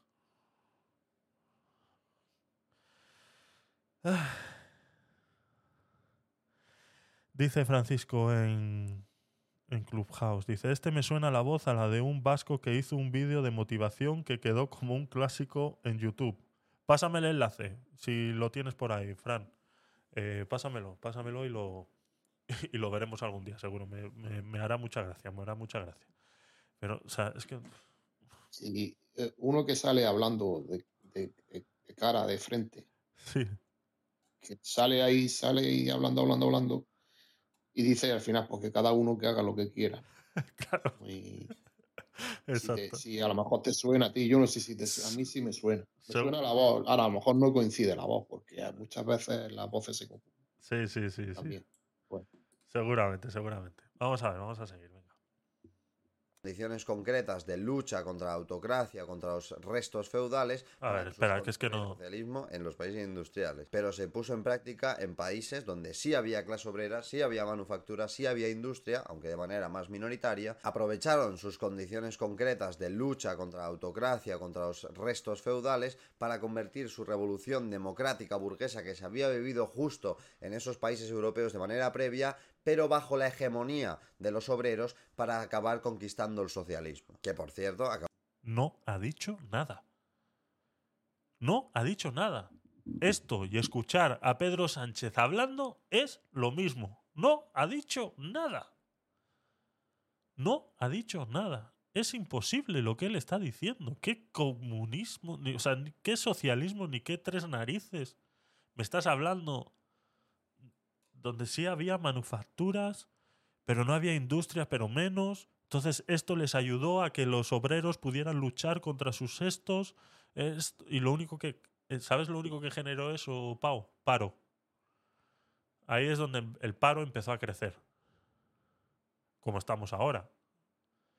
Con 3 millones de parados. Con muchas comillas. 3 millones. Porque en realidad son 3 millones y medio. Porque hay 500.000 que están con contratos fijos discontinuos. Contratos fijos discontinuos. Esa clase de barrio sésamo tampoco la habéis escuchado los socialistas. Ay, acabaron construyendo uno de los países más importantes a nivel industrial y productivo en todo el mundo, que superó el crecimiento de Estados Unidos y de Japón, y esto lo digo en base a los datos que tomaban los propios americanos. Así que, de verdad, Gloria, necesito que te relajes. Pero si el alterado está él. Si él es el único alterado que está aquí. ¿Habéis escuchado alguna vez esa historia en la que están en, en- en la época donde había esclavos esa historia en la que de repente eh, se reúnen todos en la plaza del pueblo y se reúnen los dos jefes del pueblo y dicen, bueno, vamos a dar un discurso ahora y tal. Y bueno, tenemos aquí a, se están hablando entre ellos, ¿no? Y tenemos aquí a todos los esclavos y eh, a los esclavizadores y tal. Y dice, bueno, pero ¿cómo vamos a saber quién es quién, no? Le dice uno al otro. dice, ¿por qué no le ponemos un, un- una marca, ¿no? Para que al menos saber quién es el esclavo y quién es el jefe y saber, pues, más o menos a quién nos estamos dirigiendo. Y le dice el otro, dice, no, no, no, no, no. Si les ponemos una marca a los esclavos, van a, van a darse cuenta que son más y entonces van a venir contra nosotros. Esto es lo que pasa en el socialismo. No, no, no, no. No les digamos a ellos que están esclavizados por el gobierno, porque en el momento que se den cuenta de que son más, van a ir contra nosotros. Esto es lo mismo, camuflado en la clase obrera. ¿Qué es la clase obrera? Gente pobre que trabaja. Eso es la clase obrera. O sea, no se dan cuenta que defienden algo de lo cual se supone que tienen que estar en contra. Defienden que exista una clase obrera, que luego es la que se tiene que levantar en armas para acabar con el capitalismo. Entonces, si, acaba, si esa gente se alza en armas y acaba con el capitalismo, esa clase obrera, ¿de qué va a vivir? Os lo digo yo, os resuelvo la duda. Es poner a la clase obrera en armas, acabar con el capitalismo, para que una vez que acabemos con el capitalismo, sean ellos, ellos, este, estos comunistas, se pongan donde estaba el capitalismo y sean ellos los que controlen. Hello, ¿os suena de algo? ¿Os suena de algo esto? Rusia, Venezuela, Cuba. Tienes que relajarte, tío. El mundo en el que se mueve Carlos Marx y el mundo en el que se mueve Federico Engels, 1848, es un mundo donde la esclavitud todavía era legal en Estados Unidos y en Europa, donde las mujeres no podíamos votar, prácticamente no teníamos ningún derecho porque éramos consideradas demasiado idiotas como para trabajar y votar. Gloria, Atención, se viene. Editor, graba. Ah, no, que soy yo mismo. Bueno, da igual. Está grabando. Atención, se viene. Se viene. Minuto 16. Me ha puesto lo que queráis que la va a ofender. Se va a meter con su cabello rubio. Ahora sí, vamos a ver. Adelante, Pau. ¿sabes cuál fue el primer país donde se integró a todas las mujeres en el ámbito de la educación y la producción, de la vida política, social y cultural? En Rusia. El primer país donde se conquistó las condiciones más efectivas que hemos visto hasta el día de hoy para conquistar la igualdad entre hombres y mujeres. Y se conquistaron también derechos por los que aún se están luchando en muchísimos países hoy en día. En la Unión Soviética, ¿vale? por favor, pongámosle una explosión solemne a mi amiga Gloria Álvarez. Vale. No había televisión, no había Vale, no la he hecho. He fallado, he perdido la apuesta. No la he hecho. No se ha metido con el pelo rubio. Pero me está diciendo que el primer sitio donde eh, la igualdad eh, fue eh, tal cosa fue en la Unión Soviética. La Unión Soviética.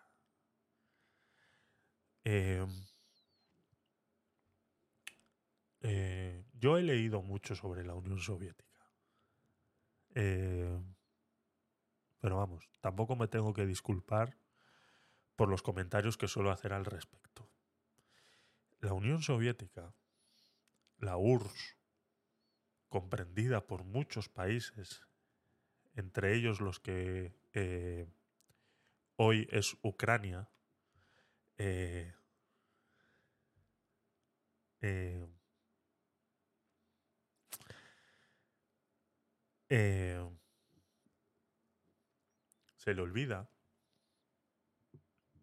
que la capital de la URSS era una cosa, de la Unión Soviética, la capital era una cosa, y el resto de los países era otra. El resto de los, del conglomerado ese de la Unión Soviética, ¿de acuerdo? O sea, pongámoslo así, ¿no? O sea, el conglomerado de la Unión Soviética. Pau, decir que la capital de un país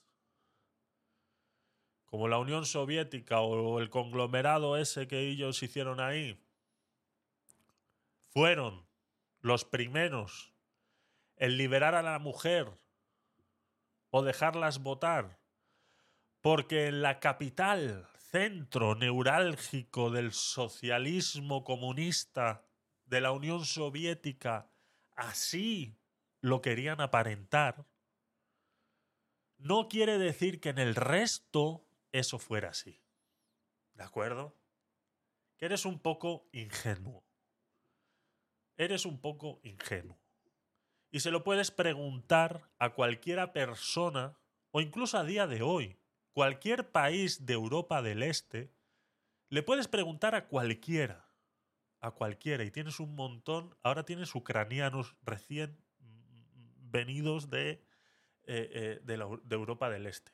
Tienes un montón de rumanos viviendo en España que les puedes preguntar en qué situación viven a día de hoy y qué posición tiene la mujer a día de hoy dentro de, toda la herencia esa que tienen eh, social comunista en esos países.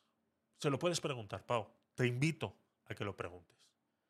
Y verás que ninguna te va a decir que se han sentido liberadas. Ninguna te va a decir eso. Ahora bien, en una capital, pues claro, es lo que tenemos que aparentar. Tenemos que aparentar eso, ¿no? Pues yo cojo ahora, la cojo a una, la hago ministra de igualdad y ya parece que esto está mejorando, ¿no? Ahora cojo a otra, la pongo de vicepresidenta y ahora parece que esto está mejorando, ¿no? Que es lo que ha hecho Pedro, Sánchez. Poner a todas por debajo de él y él es el, el- macho alfa de la manada. Y claro, como tengo a mujeres que, que- que ahora son vicepresidentas y son eh, tal, pues parece ser que esto va mejorando, ¿no?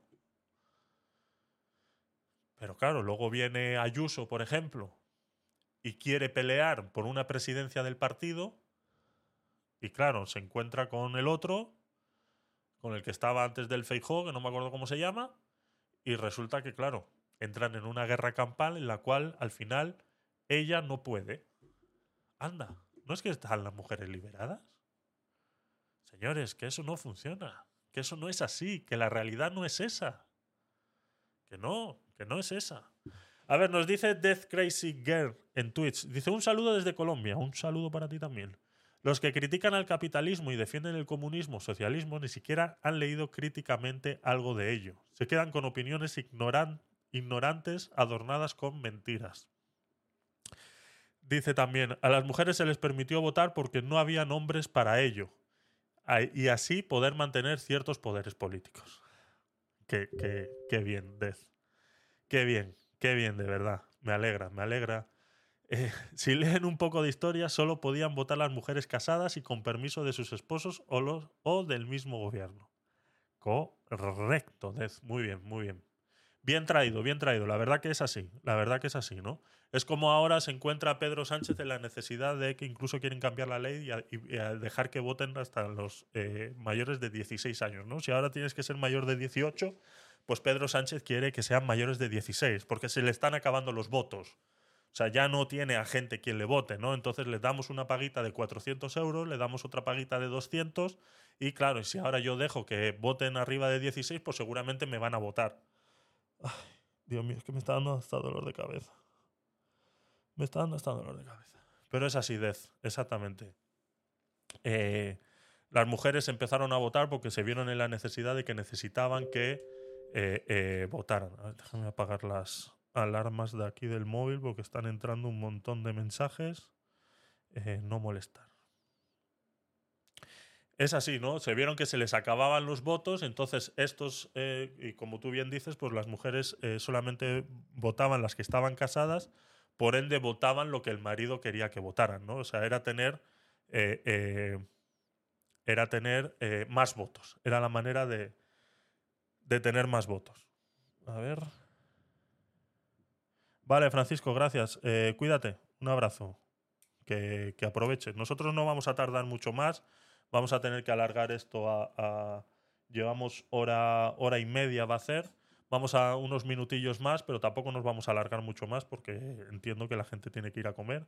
Y esto no. Esto es importante. Entonces eh, iremos. eh, iremos eh, semana a semana analizando esto porque de verdad hay mu- mucha chicha aquí que decir y hay mucho que, criticar. Así que gracias Francisco por pasarte y nos vemos.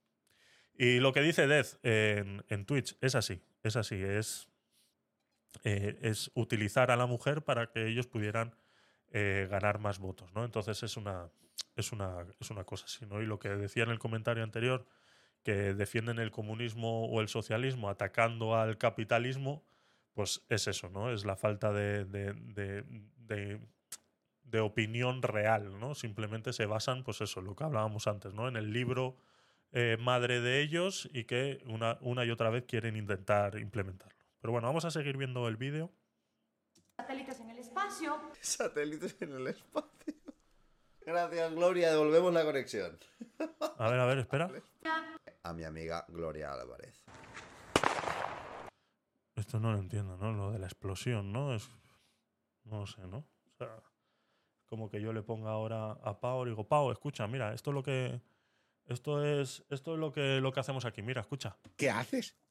¿Cosas? Sí, ¿Cosas nazis? sí, Peter, cosas nazis. Eso es lo que hacemos aquí, Pau. Venga, eh, no sé a qué viene el petardo ese. A ver, ¿qué, qué decía esto de, de- de- de- de- No sé, vamos a ver, vamos a escucharlo. No había televisión, no había satélites en el espacio. Satélites en el espacio. Gracias, Gloria. Devolvemos la conexión. En el siglo XIX no había satélites en el espacio. Muchas gracias, prima. No había la mayor cantidad de profesiones O sea, es que. O sea, o sea, no entiendo. no- o sea, a este chaval, de verdad, le faltan. le faltan varias neuronas. O sea, lastimosamente ya me tengo que empezar a meter con él. No lo quería hacer. No lo quería hacer, pero entre que se pierde la mitad de los capítulos de Barrio Sésamo para entender a una persona hablar, eh, encima es que es, es- es tonto, es que es tonto. O sea, es que está, está poco hecho el chaval. Está poco hecho el chaval, lo han hecho sin amor. A este sus padres de verdad que lo han hecho sin cariño. Porque no es capaz de defender su ideología sin faltar al respeto y sin reírse constantemente. No es capaz, lo ha demostrado desde el minuto uno. ¿Qué digo del minuto uno? A los 30 segundos de vídeo ya estaba faltando al respeto. Entonces, ¿cómo puedes defender una ideología faltando al respeto constantemente? Y riéndote. Sí, no había satélite en el. Claro que no había. Sí, vale, pues tienes razón. Igual, pues no es exactamente una frase muy acertada, porque sí, porque claro, en 1900 está claro, no existían, no había las tecnologías para mandar satélites al espacio. Vale, pues sí, tienes razón. eh, está, es gracioso, es gracioso que te rías, vale, pues sí, tienes razón, pero no se está refiriendo a eso. Entra un poquito más allá, deja de centrarte en las estupideces, intenta analizar un poquito más allá lo que ella está queriendo decir con lo que no había satélites en el espacio, ¿no? O sea, inténtalo, intenta intenta un poquito más allá, coño, o sea, eh, salta la barrera, joder, intenta analizar un poquito más. Escucha, coño, que no te cuesta nada, escuchar un poquito. Y luego critica todo lo que quieras, que es lo mismo que hago yo, pero yo al menos escucho al principio. Joder, intento analizar un poquito lo que ella quiere decir. Porque está claro que es que no os da las cuatro neuronas que tenéis, las dos que tenéis. Como decía mi abuelo, tú tienes dos neuronas, una va en silla de ruedas y la otra va empujando la silla de ruedas. Por eso que en el momento que os sacan de un contexto en el cual estáis como caballo con, con, con orejeras, eh, os perdéis, os perdéis. que hoy por hoy existen en el mundo. Era otro mundo. Sí, como no las sabrás dentro de 100 años. Estás hablando del siglo XIX y todos los avances que ha habido en los últimos 50 años, ¿qué? O sea, es que no entiendo muy bien a qué viene esto. Bueno, ahora me lo explicará, supongo, pero es que ya me huelo por dónde voy. Siglo XIX, ha dicho. Ahora que nos reímos nosotros. Nos reímos nosotros. O sea, hacemos una risa. ¿Qué hacemos? ¿Qué hacemos ahora? Nos reímos todos. Le tiramos un petardo por haberse referido al siglo XIX en el año 1908. Nos reímos ahora todos nosotros. ¿Qué hacemos? Era una época donde estos dos hombres tuvieron la arrogancia de decir, de aquí para adelante, la historia ya nunca va a cambiar. Pero que. Pero que nunca han dicho eso, Gloria. Gloria, ¿qué estás leyendo? Dámelo. A ver, déjamelo ver. La historia no va a cambiar. Mira. Está presumiendo esta señora que Marx dijo que con el socialismo se acababa la historia y que ya no habría más avances en ningún sentido. O sea, lo primero es que Marx nunca dijo que se acabaría la historia, es más, decía que la conquista del socialismo era el inicio de la historia del ser humano porque era el inicio de un ser humano que era consciente de su realidad y capaz de influir en ella en base a la ciencia, ¿vale? Y en base a la colectividad, a la planificación económica. Los que decían que el fin de la historia era el capitalismo o el Estado liberal Planificación económica. ¿A qué le llaman ellos planificación económica? Dámelo todo y ya veré yo lo que hago con ello. Tú no eres quien para pensar en qué hacer con ello. Dámelo todo. Tú dámelo. Mm, Dame todo. Nútreme. Hazme rico. Y luego yo con eso veo lo que hago. Eso es la planificación económica del comunismo. Eso es lo que ellos decían planificación económica. Pau, dame todo, que es lo que hacen ahora, ¿no? Con los impuestos. Dámelos todo, dame todo. eran gente como Hegel, de la que Marx aprendió y también a la que criticó por esta idea tan metafísica. Marx defendía la idea de que el socialismo era la única manera de que los, todos los avances económicos y sobre todo tecnológicos de los que estás hablando, Ajá. en vez de servir para grandes empresas millonarias que explotan a millones de trabajadores y que les dejan en la miseria, al beneficio social Ajá. y estuvieran al servicio de las necesidades de todos y no de una minoría. Y Ay, ay, casi, casi, Pau, de verdad. Uf, uf, uf, no puedo más. Ay, ay, ay, de verdad. Estaba intentando entenderte. Lo estaba intentando, de verdad. Pero me va a salir un aneurisma. De verdad que estaba intentando. No sé si ponerlo otra vez, de verdad. Espera, vamos a ponerlo otra vez. A ver si lo logramos entender a la segunda vez. Empresas millonarias que explotan a millones, sobre todo de que el socialismo era la única manera de que los, todos los avances El socialismo era la única manera en la que todos los avances económicos y sobre todo Económicos. tecnológicos de los que económicos y sobre todo tecnológicos, ¿vale? Vale, vale, vale. O sea, partimos de que el socialismo es la única base en la que todas las mejoras económicas y tecnológicas, o sea, vale, vale, vale, vale, vale, vale, vale. Venga, vamos allá. Estamos hablando de gente que está trabajando gratis eh, para eh, eh, mejorar tecnológicamente el país. Nos dice Leire en Twitch, creo que no existen palabras para describir la cantidad de tonterías que está diciendo este chico. De verdad que no, es que no existe. No, o sea, tendríamos que entrar en palabras descalificativas, ¿de acuerdo? O sea, teníamos que entrar ya en palabras de que igual eh, herimos la sensibilidad de nuestros oyentes. O sea, eh, pero no porque no estén de acuerdo con lo que sean esas palabras, sino porque eh, te empiezan a sangrar los oídos. Te empiezan a sangrar los oídos. Y, y yo, porque tengo un freno aquí en la, en la mesa de mezclas, tengo un freno para que cuando grito nos salten los oídos. Pero vamos, mis vecinos tienen que estar súper contentos. Súper contentos. De momento no ha venido nadie a tocarme la puerta para decir que entonces entiendo que, o una de dos, están de acuerdo con lo que estoy diciendo y por ende no van a venir a molestarme, o eh, de verdad que las paredes funcionan. Entonces, quiero entender eh, que puede ser cualquiera de las dos, pero, pero es así. Eh, a ver, venga, vamos a ponerlo mm, de tirón, ¿vale? Vamos a ponerlo de tirón porque yo creo que esta, esta frase, con esta vamos a acabar hoy. Yo creo que con esta frase eh, vamos a acabar hoy la vamos a enganchar la próxima semana porque tenemos chicha, ¿no? Y luego hay un segundo vídeo, o sea, es que no... Mm, hay material, hay material aquí suficiente para, para varias semanas. Venga, vamos, vamos, vamos con esta última frase de Pau, que nos va a dar una clase magistral de eh, eh, arcoíris, unicornios de colores y sobre todo mentiras, fantasías. Porque se olvida que la tecnología, la tecnología y las mejoras económicas. Bueno, luego voy a hacer el comentario sobre la frase. Venga, vamos a, vamos a escucharla entera porque es que no tiene desperdicio. Bueno, sí, lo tiene todo, ¿no? No vale para nada la frase, pero bueno, eh, ¿me entendéis lo que quiero decir? Venga, vamos a Uf. Te juro que me duele la cabeza, ¿eh? Venga, vamos allá.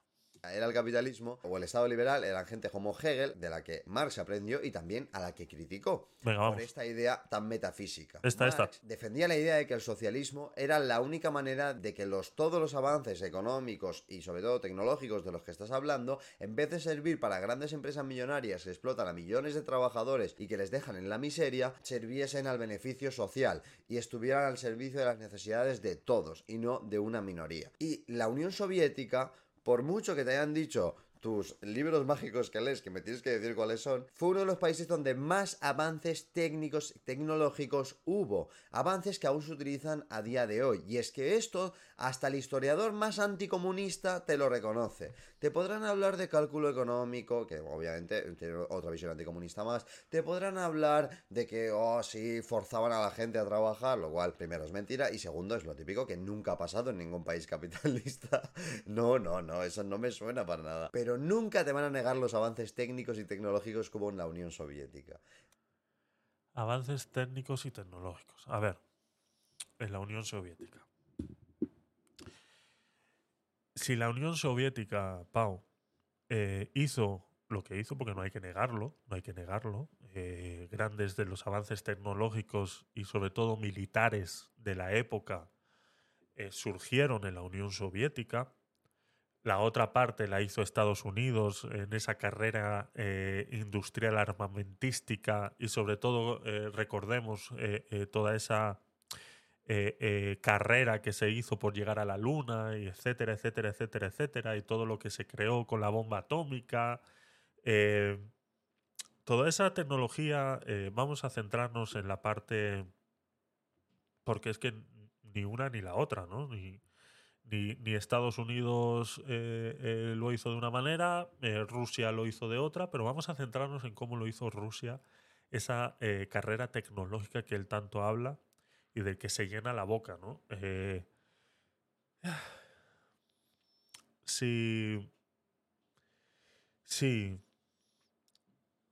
eso se dio a cabo, es que no sé si remitirle, re- remi- re- remitirle a películas, ¿no? O, de repente, más que nada porque igual de repente es más fácil de que pueda entender este tipo de cosas, ¿no?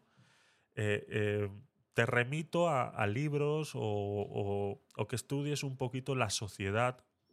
Ya no vamos a hablar de manera política ni cómo estuviera, eh, cómo sería la pirámide jerárquica en, Rusia, la URSS o eh, la Unión Soviética de esa época. No vamos a hablar de eso, no vamos a hablar de que un científico en esa época, o podemos incluso hablar del científico que inventó la, la- bomba nuclear de, de, eh, ¿cómo se llama esta? La de, la de uranio eh, enriquecido, no, la otra, la eh, de la que estábamos hablando hace, hace un tiempo atrás, ¿no? que es la que posiblemente utilicen para, eh, eh, si la cosa en Ucrania y demás se pone, se pone extraña. ¿no? Eh, eh, uranio empobrecido puede ser, no recuerdo ahora muy bien cómo es, ¿no? Eh, toda esa tecnología que viene de la Unión Soviética, que fueron creada por esos científicos, es el mismo problema que tienen en Cuba ahora con los médicos, ¿no?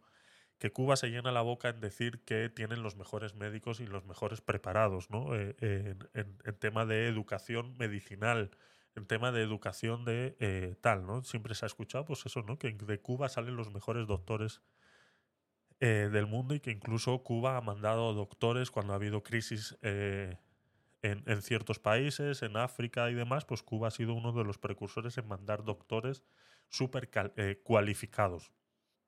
Pero se te olvida una cosa, que si tú a estos doctores les das la, a estos doctores o a estos ingenieros tecnológicos de la época les das la oportunidad de salir del país y de, poder ejercer sus conocimientos en otro sitio, te lo por seguro que los hubieran hecho.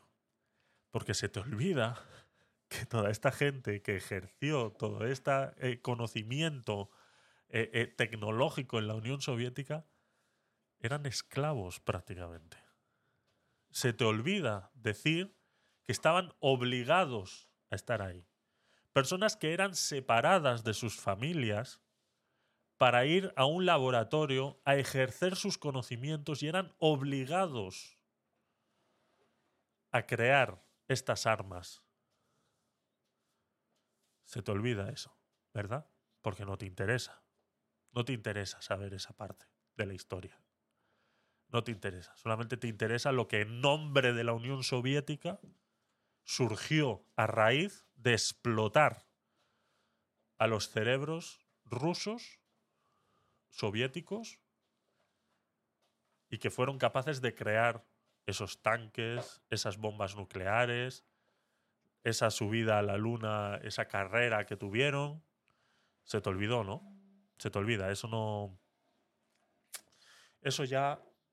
Eso ya no lo contamos, ya eso ya no nos conviene contarlo, de verdad. Ya eso ya no nos conviene contarlo. En cambio, todos los ingenieros eh, y todos estos que hicieron que el hombre llegara a la luna por parte de Estados Unidos, era gente libre. Era gente que después de estar 8, 10, 12 horas, 14 horas trabajando por crear algo, iban a su casa y comían con su mujer y sus hijos. Personas que tenían la posibilidad de tener un coche y viajar desde su casa al trabajo. Personas que después de salir del trabajo se podían ir a un bar a tomarse una cerveza.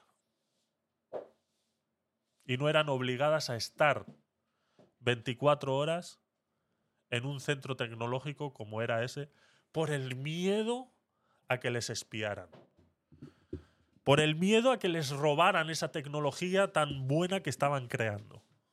Esa era la excusa. No. Esa es la Unión Soviética, señores. Eso es lo que hacen. Eso es lo que hacen. ¿De acuerdo? Eso es. Pero que ellos nunca lo van a admitir. Que cuando ya la esclavitud había sido abolida, ellos la seguían practicando en base del conocimiento, en base de tener la oportunidad de ser alguien, de competir contra el capitalismo de Estados Unidos tecnológicamente. O China no hizo nada tampoco en esa época. Eh, China seguían peleándose como samuráis también, ¿no? La carrera tecnológica de China no cuenta tampoco en esta época, ¿no? No cuenta. O lo que hizo Japón. Tampoco cuenta. Eso ya se nos olvida. Eso ya. eh, esos campos de concentración en China en pos del comunismo, eso ya tampoco lo vamos a contar. Eso ya tampoco lo vamos a contar. Eso ya no nos conviene contarlo porque, claro, ya la gente empieza a saber más de la cuenta. Entonces, cuando la gente se empieza a, a ser un poquito más inteligente que el locutor, ya entonces caemos en que ya no nos van a creer. Esa es la carrera tecnológica de la Unión Soviética. Forzada. Obligada. Gente que les preguntaban, ¿tú qué sabes hacer? No, yo sé hacer eh, 2 más 2 son 4 y la raíz cuadrada de 27. Pues ala, 20. Y lo sacaban de sus casas. Y lo ponían a hacer raíces cuadradas de 27 14.000 veces al día. Eso se nos olvida también, ¿no? Lastimosamente es así. Lastimosamente es así. A ver, nos dice eh, Death en Twitch. Es el típico criticón, desinformando, burlón y pedante. No tiene argumentos reales, solo opiniones estúpidas que cree que son verdades absolutas. Así es. Y Samantha nos dice en Twitch, eh, menos mal que es domingo y se almuerza un buen... as- Ya estamos. Ya viene Samantha a, eh, a restregarnos en la cara la supercarne argentina que se va a zampar hoy en un asado. Es que es increíble, de verdad, es increíble. Y nosotros aquí, de verdad, ¿eh? De verdad. Dice Samantha, menos mal que es domingo y se almuerza un buen asado hiperproteico animal porque esto se, porque esto se llevó buena parte de la energía. Ahí tienes, joder, de verdad. Pues disfrútalo, Samantha, de verdad, qué envidiadas, ¿eh? Qué envidiadas. Aquí espero que no haya mucho vegetariano escuchándonos, pero bueno, os jodéis. Eh, donde esté un buen asado, como los que hacen allí en Argentina, eh, eh, ya nos tendrás que invitar un día, Samantha, de verdad, porque ya es envidia, es envidia. Ya ahí lo haces con un poco de recochineo. Ya te estás ahí, te estará llegando ya el olorcillo del asado y ya se te está haciendo la boca agua y ya vienes aquí a restregándolo. Vale, vale. Muy bien, gracias, Samantha. Yo también te quiero. Yo también te quiero. Ay, Dios mío. Así es. Eh, chicos, yo no lo quiero alargar mucho más. Son las dos y cuarto de la tarde. Yo creo que muchos eh, querrán ir a comer. Entonces, eh, vamos a dejarlo aquí. Eran 35 minutos de vídeo, hemos hecho 20 solamente. Entonces, eh, tenemos, tenemos para rato. Tenemos para rato. Haremos. eh, haremos la parte 3 de, de- los jóvenes eh, socialistas. Haremos la parte 3 reaccionando al resto del vídeo de nuestro querido amigo Pau. Y bueno, pues os invito a que vengáis el, el próximo domingo a las doce y media, eh, hora española. No sé qué hora será en Argentina, son cuatro horas menos. Entonces las 12 son las 8 de la mañana, de verdad, eh, Samantha. eh, eh, allí son las 10 de la mañana, ahora mismo son las 10 de la mañana. ¿Ya estás pensando en el asado de hoy? O sea que todavía no te está llegando el olorcito, ¿eh? Ahí me he equivocado yo un poco con el horario. Ahí tienes razón, ahí tienes razón. Pero bueno, estarán, estará todavía eh, eh, goteando sangre esos filetones que te vas a hacer. Entonces, eh, os invito, os invito chicos, vamos a dejarlo aquí hoy, vamos a dejarlo hoy, yo creo que necesitamos descansar. Tanta tontería seguida, a mí ya se me está haciendo bola, me está dando dolor de cabeza tener que pensar en cómo contestar es- tantas estupideces como pueden soltar estas, estas personas. Y no, y no porque, porque o sea, si a mí me argumentas, si a mí me, intentas explicar, me empiezas a dar datos y me dices, no, eh, mira, Gloria, es que esto no era así, porque realmente era así, te invito a que te leas el libro tal, el tal, eh, pero ya, o sea, desde eh, los 30 segundos de vídeo empezó descalificando, empezó insultando. Nos falta todavía que se meta con que la Gloria es rubia. Nos falta eso, se ha metido con su vestimenta, se ha metido con el gorro que lleva, eh, se ha metido con que no es lo suficientemente inteligente porque necesita que los libros que lea tenga dibujitos para poder entender lo que lee. Eh, le falta meterse con que es rubia. Entonces, eh, yo creo que no lo, terminará haciendo en lo que queda de vídeo o seguramente en la segunda parte lo hará, seguramente, porque ha demostrado que no tiene ningún tipo de, de, elocuencia para poder debatir eh, todos los hechos que ha dicho Gloria Álvarez en su vídeo y que nosotros vimos la semana pasada, ¿vale? Si no, eh, eh, si habéis llegado a este vídeo, habéis llegado a este podcast ahora, os invito que veáis el aguacate sin hueso número 13, que es donde nosotros reaccionamos al vídeo sin haber escuchado ninguna sandez de esta, sino simplemente con nuestras ideologías y nuestros pensamientos, ¿vale? Eh, siempre basados en la libertad del individuo. Esa es lo que yo eh, eh, trato de explicar cada vez que hablo, es la libertad del individuo, a elegir lo que quiera, siempre y cuando sea basado en conocimiento no en ver este vídeo como las eh, 9.785 visualizaciones que tiene. Que de verdad haya gente que entienda que estos vídeos eh, eh, se, se- se nutren, ¿no? O sea, tengan que nutrirse después de esto, haber escuchado ciertas cositas y analizar.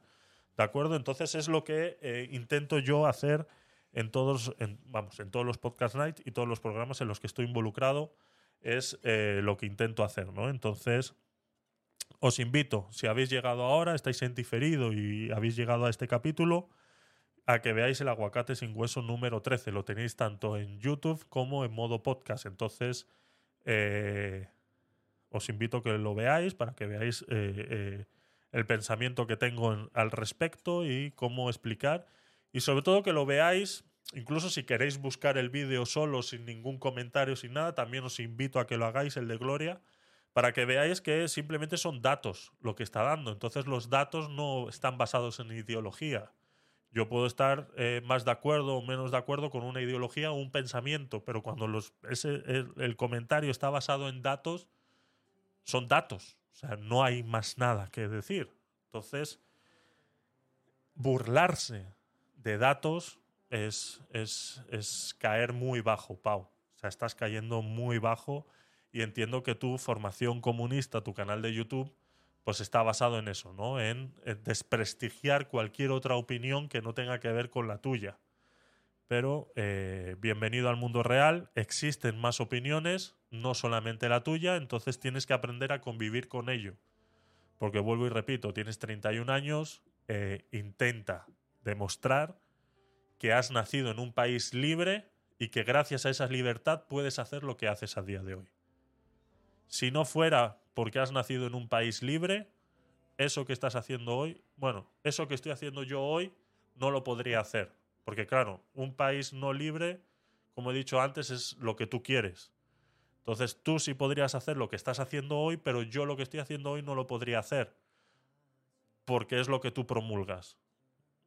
¿De acuerdo? Entonces eh, tengamos muy en cuenta eso cuando, cuando vemos todo esto, ¿no? Así que nada, chicos, muchas gracias por estar ahí. A ver, Death eh, nos dice en Twitch, eh, falacia ad hominem.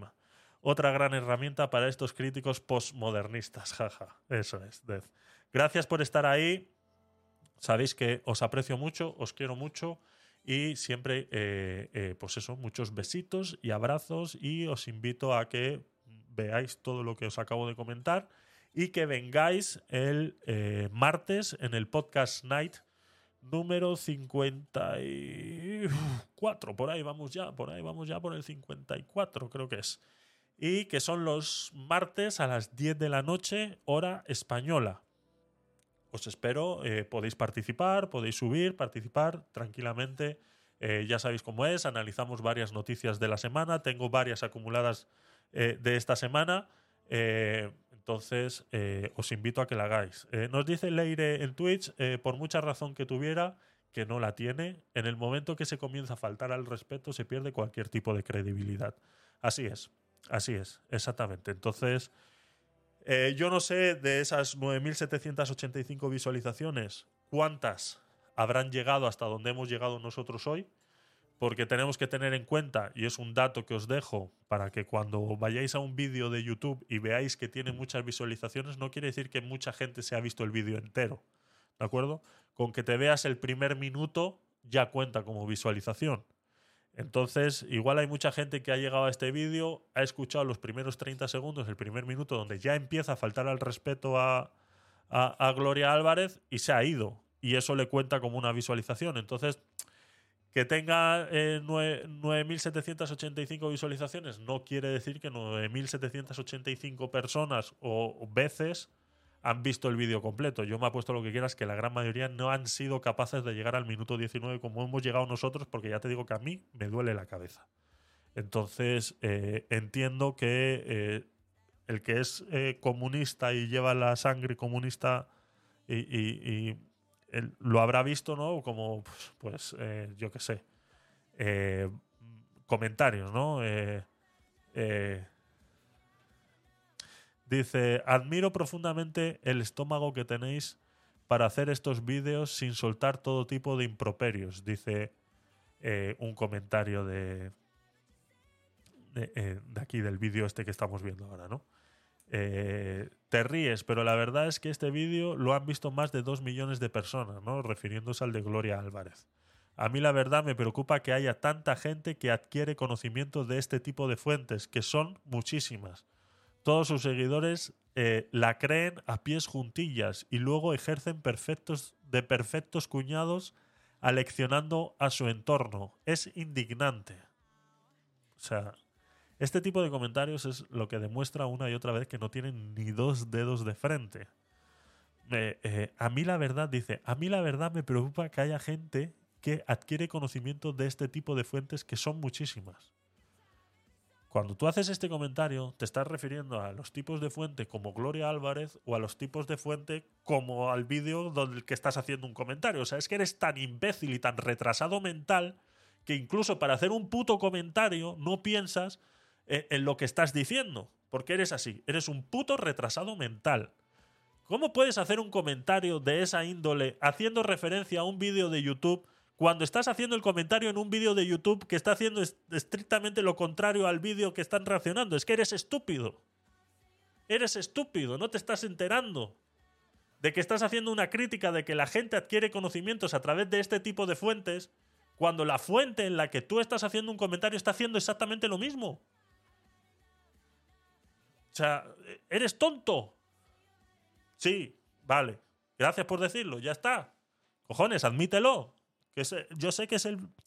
Es, complicado admitir que uno es tonto. Es complicado.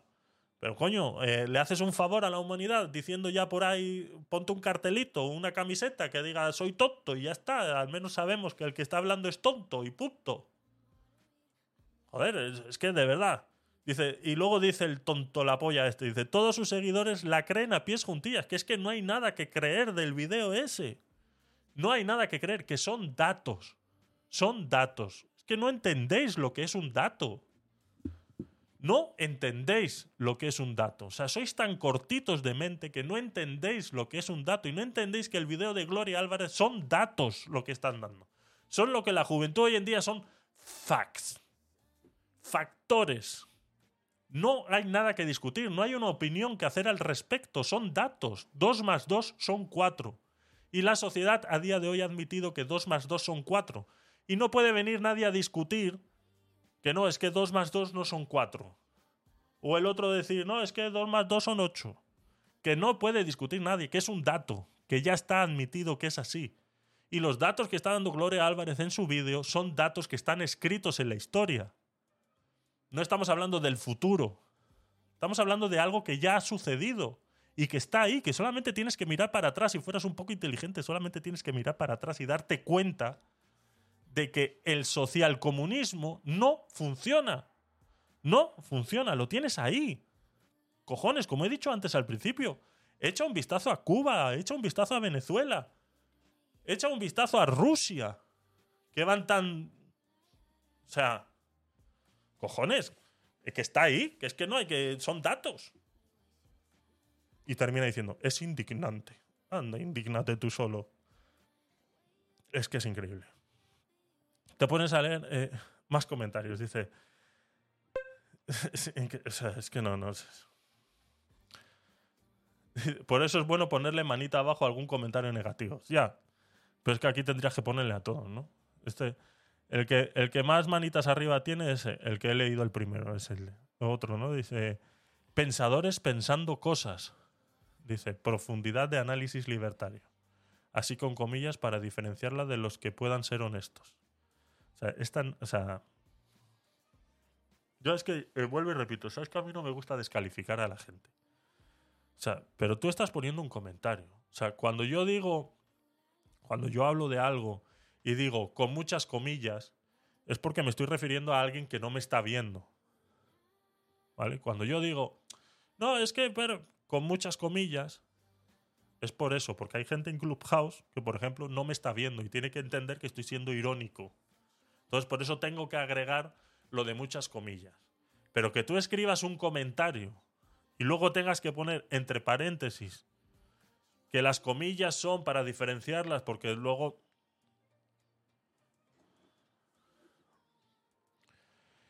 Eh, lo de. Lo de. Lo de la guillotina en Francia se ha dejado de hacer, ¿no? O lo de colgar a alguien en un palo en la plaza se ha dejado de hacer ya. Porque yo no sé si deberíamos empezar otra vez a colgar a gente en mitad de la plaza, porque macho. O sea, que haya gente tan estúpida en el planeta, no lo entiendo. Que en un comentario tengas que aclarar, en un comentario escrito, tengas que aclarar que estás utilizando comillas, porque es que si no luego ponen la palabra libertario entre comillas pensadores pensando cosas, entre comillas. dice Death, nos dice Death en Twitch, dice, piensa en el asado para que no te enojes tanto. Si yo no voy a comer de ese asado que... Samantha nos ha venido a restregar el asado en la cara. Yo no voy a comer de ese asado. O sea, a mí me, me- me- tocarán unas zanahorias y cuatro cosas más. Porque, pues, pues por eso, pues por eso. Menos mal que me tomo la pastilla antes de, antes de empezar. De verdad, es que es increíble.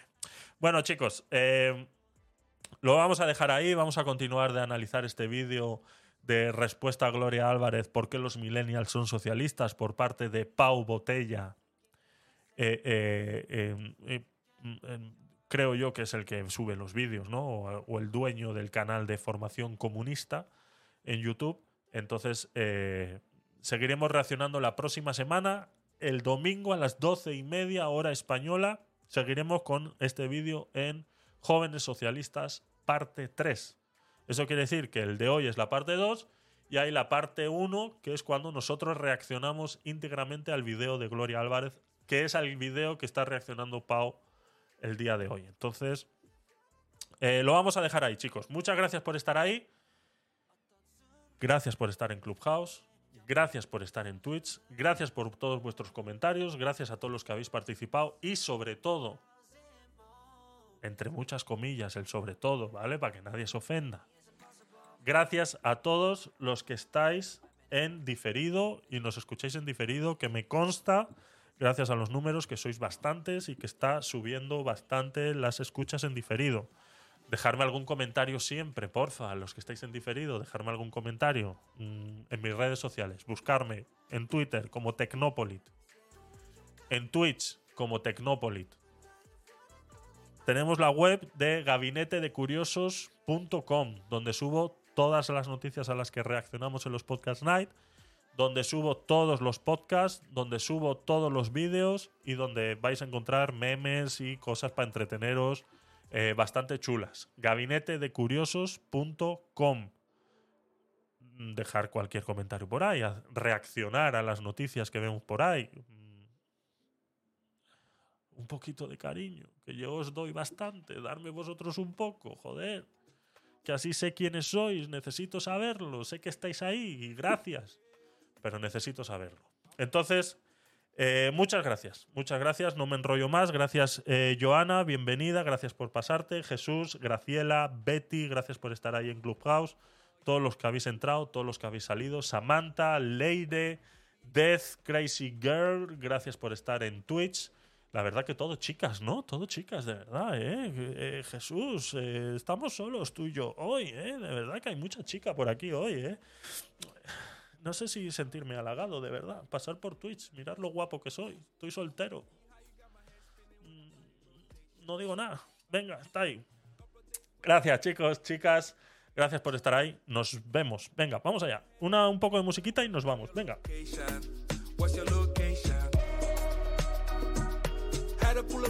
your a your. I can switch it up for you, girl. I'm no longer a player.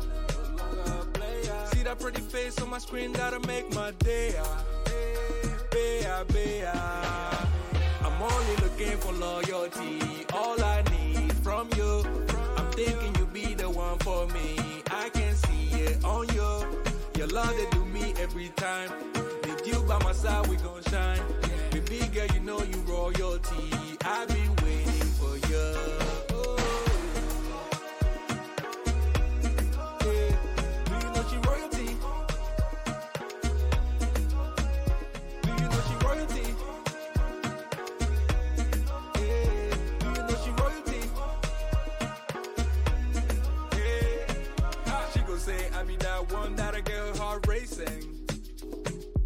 I did feel like with her we can take over nations, yeah.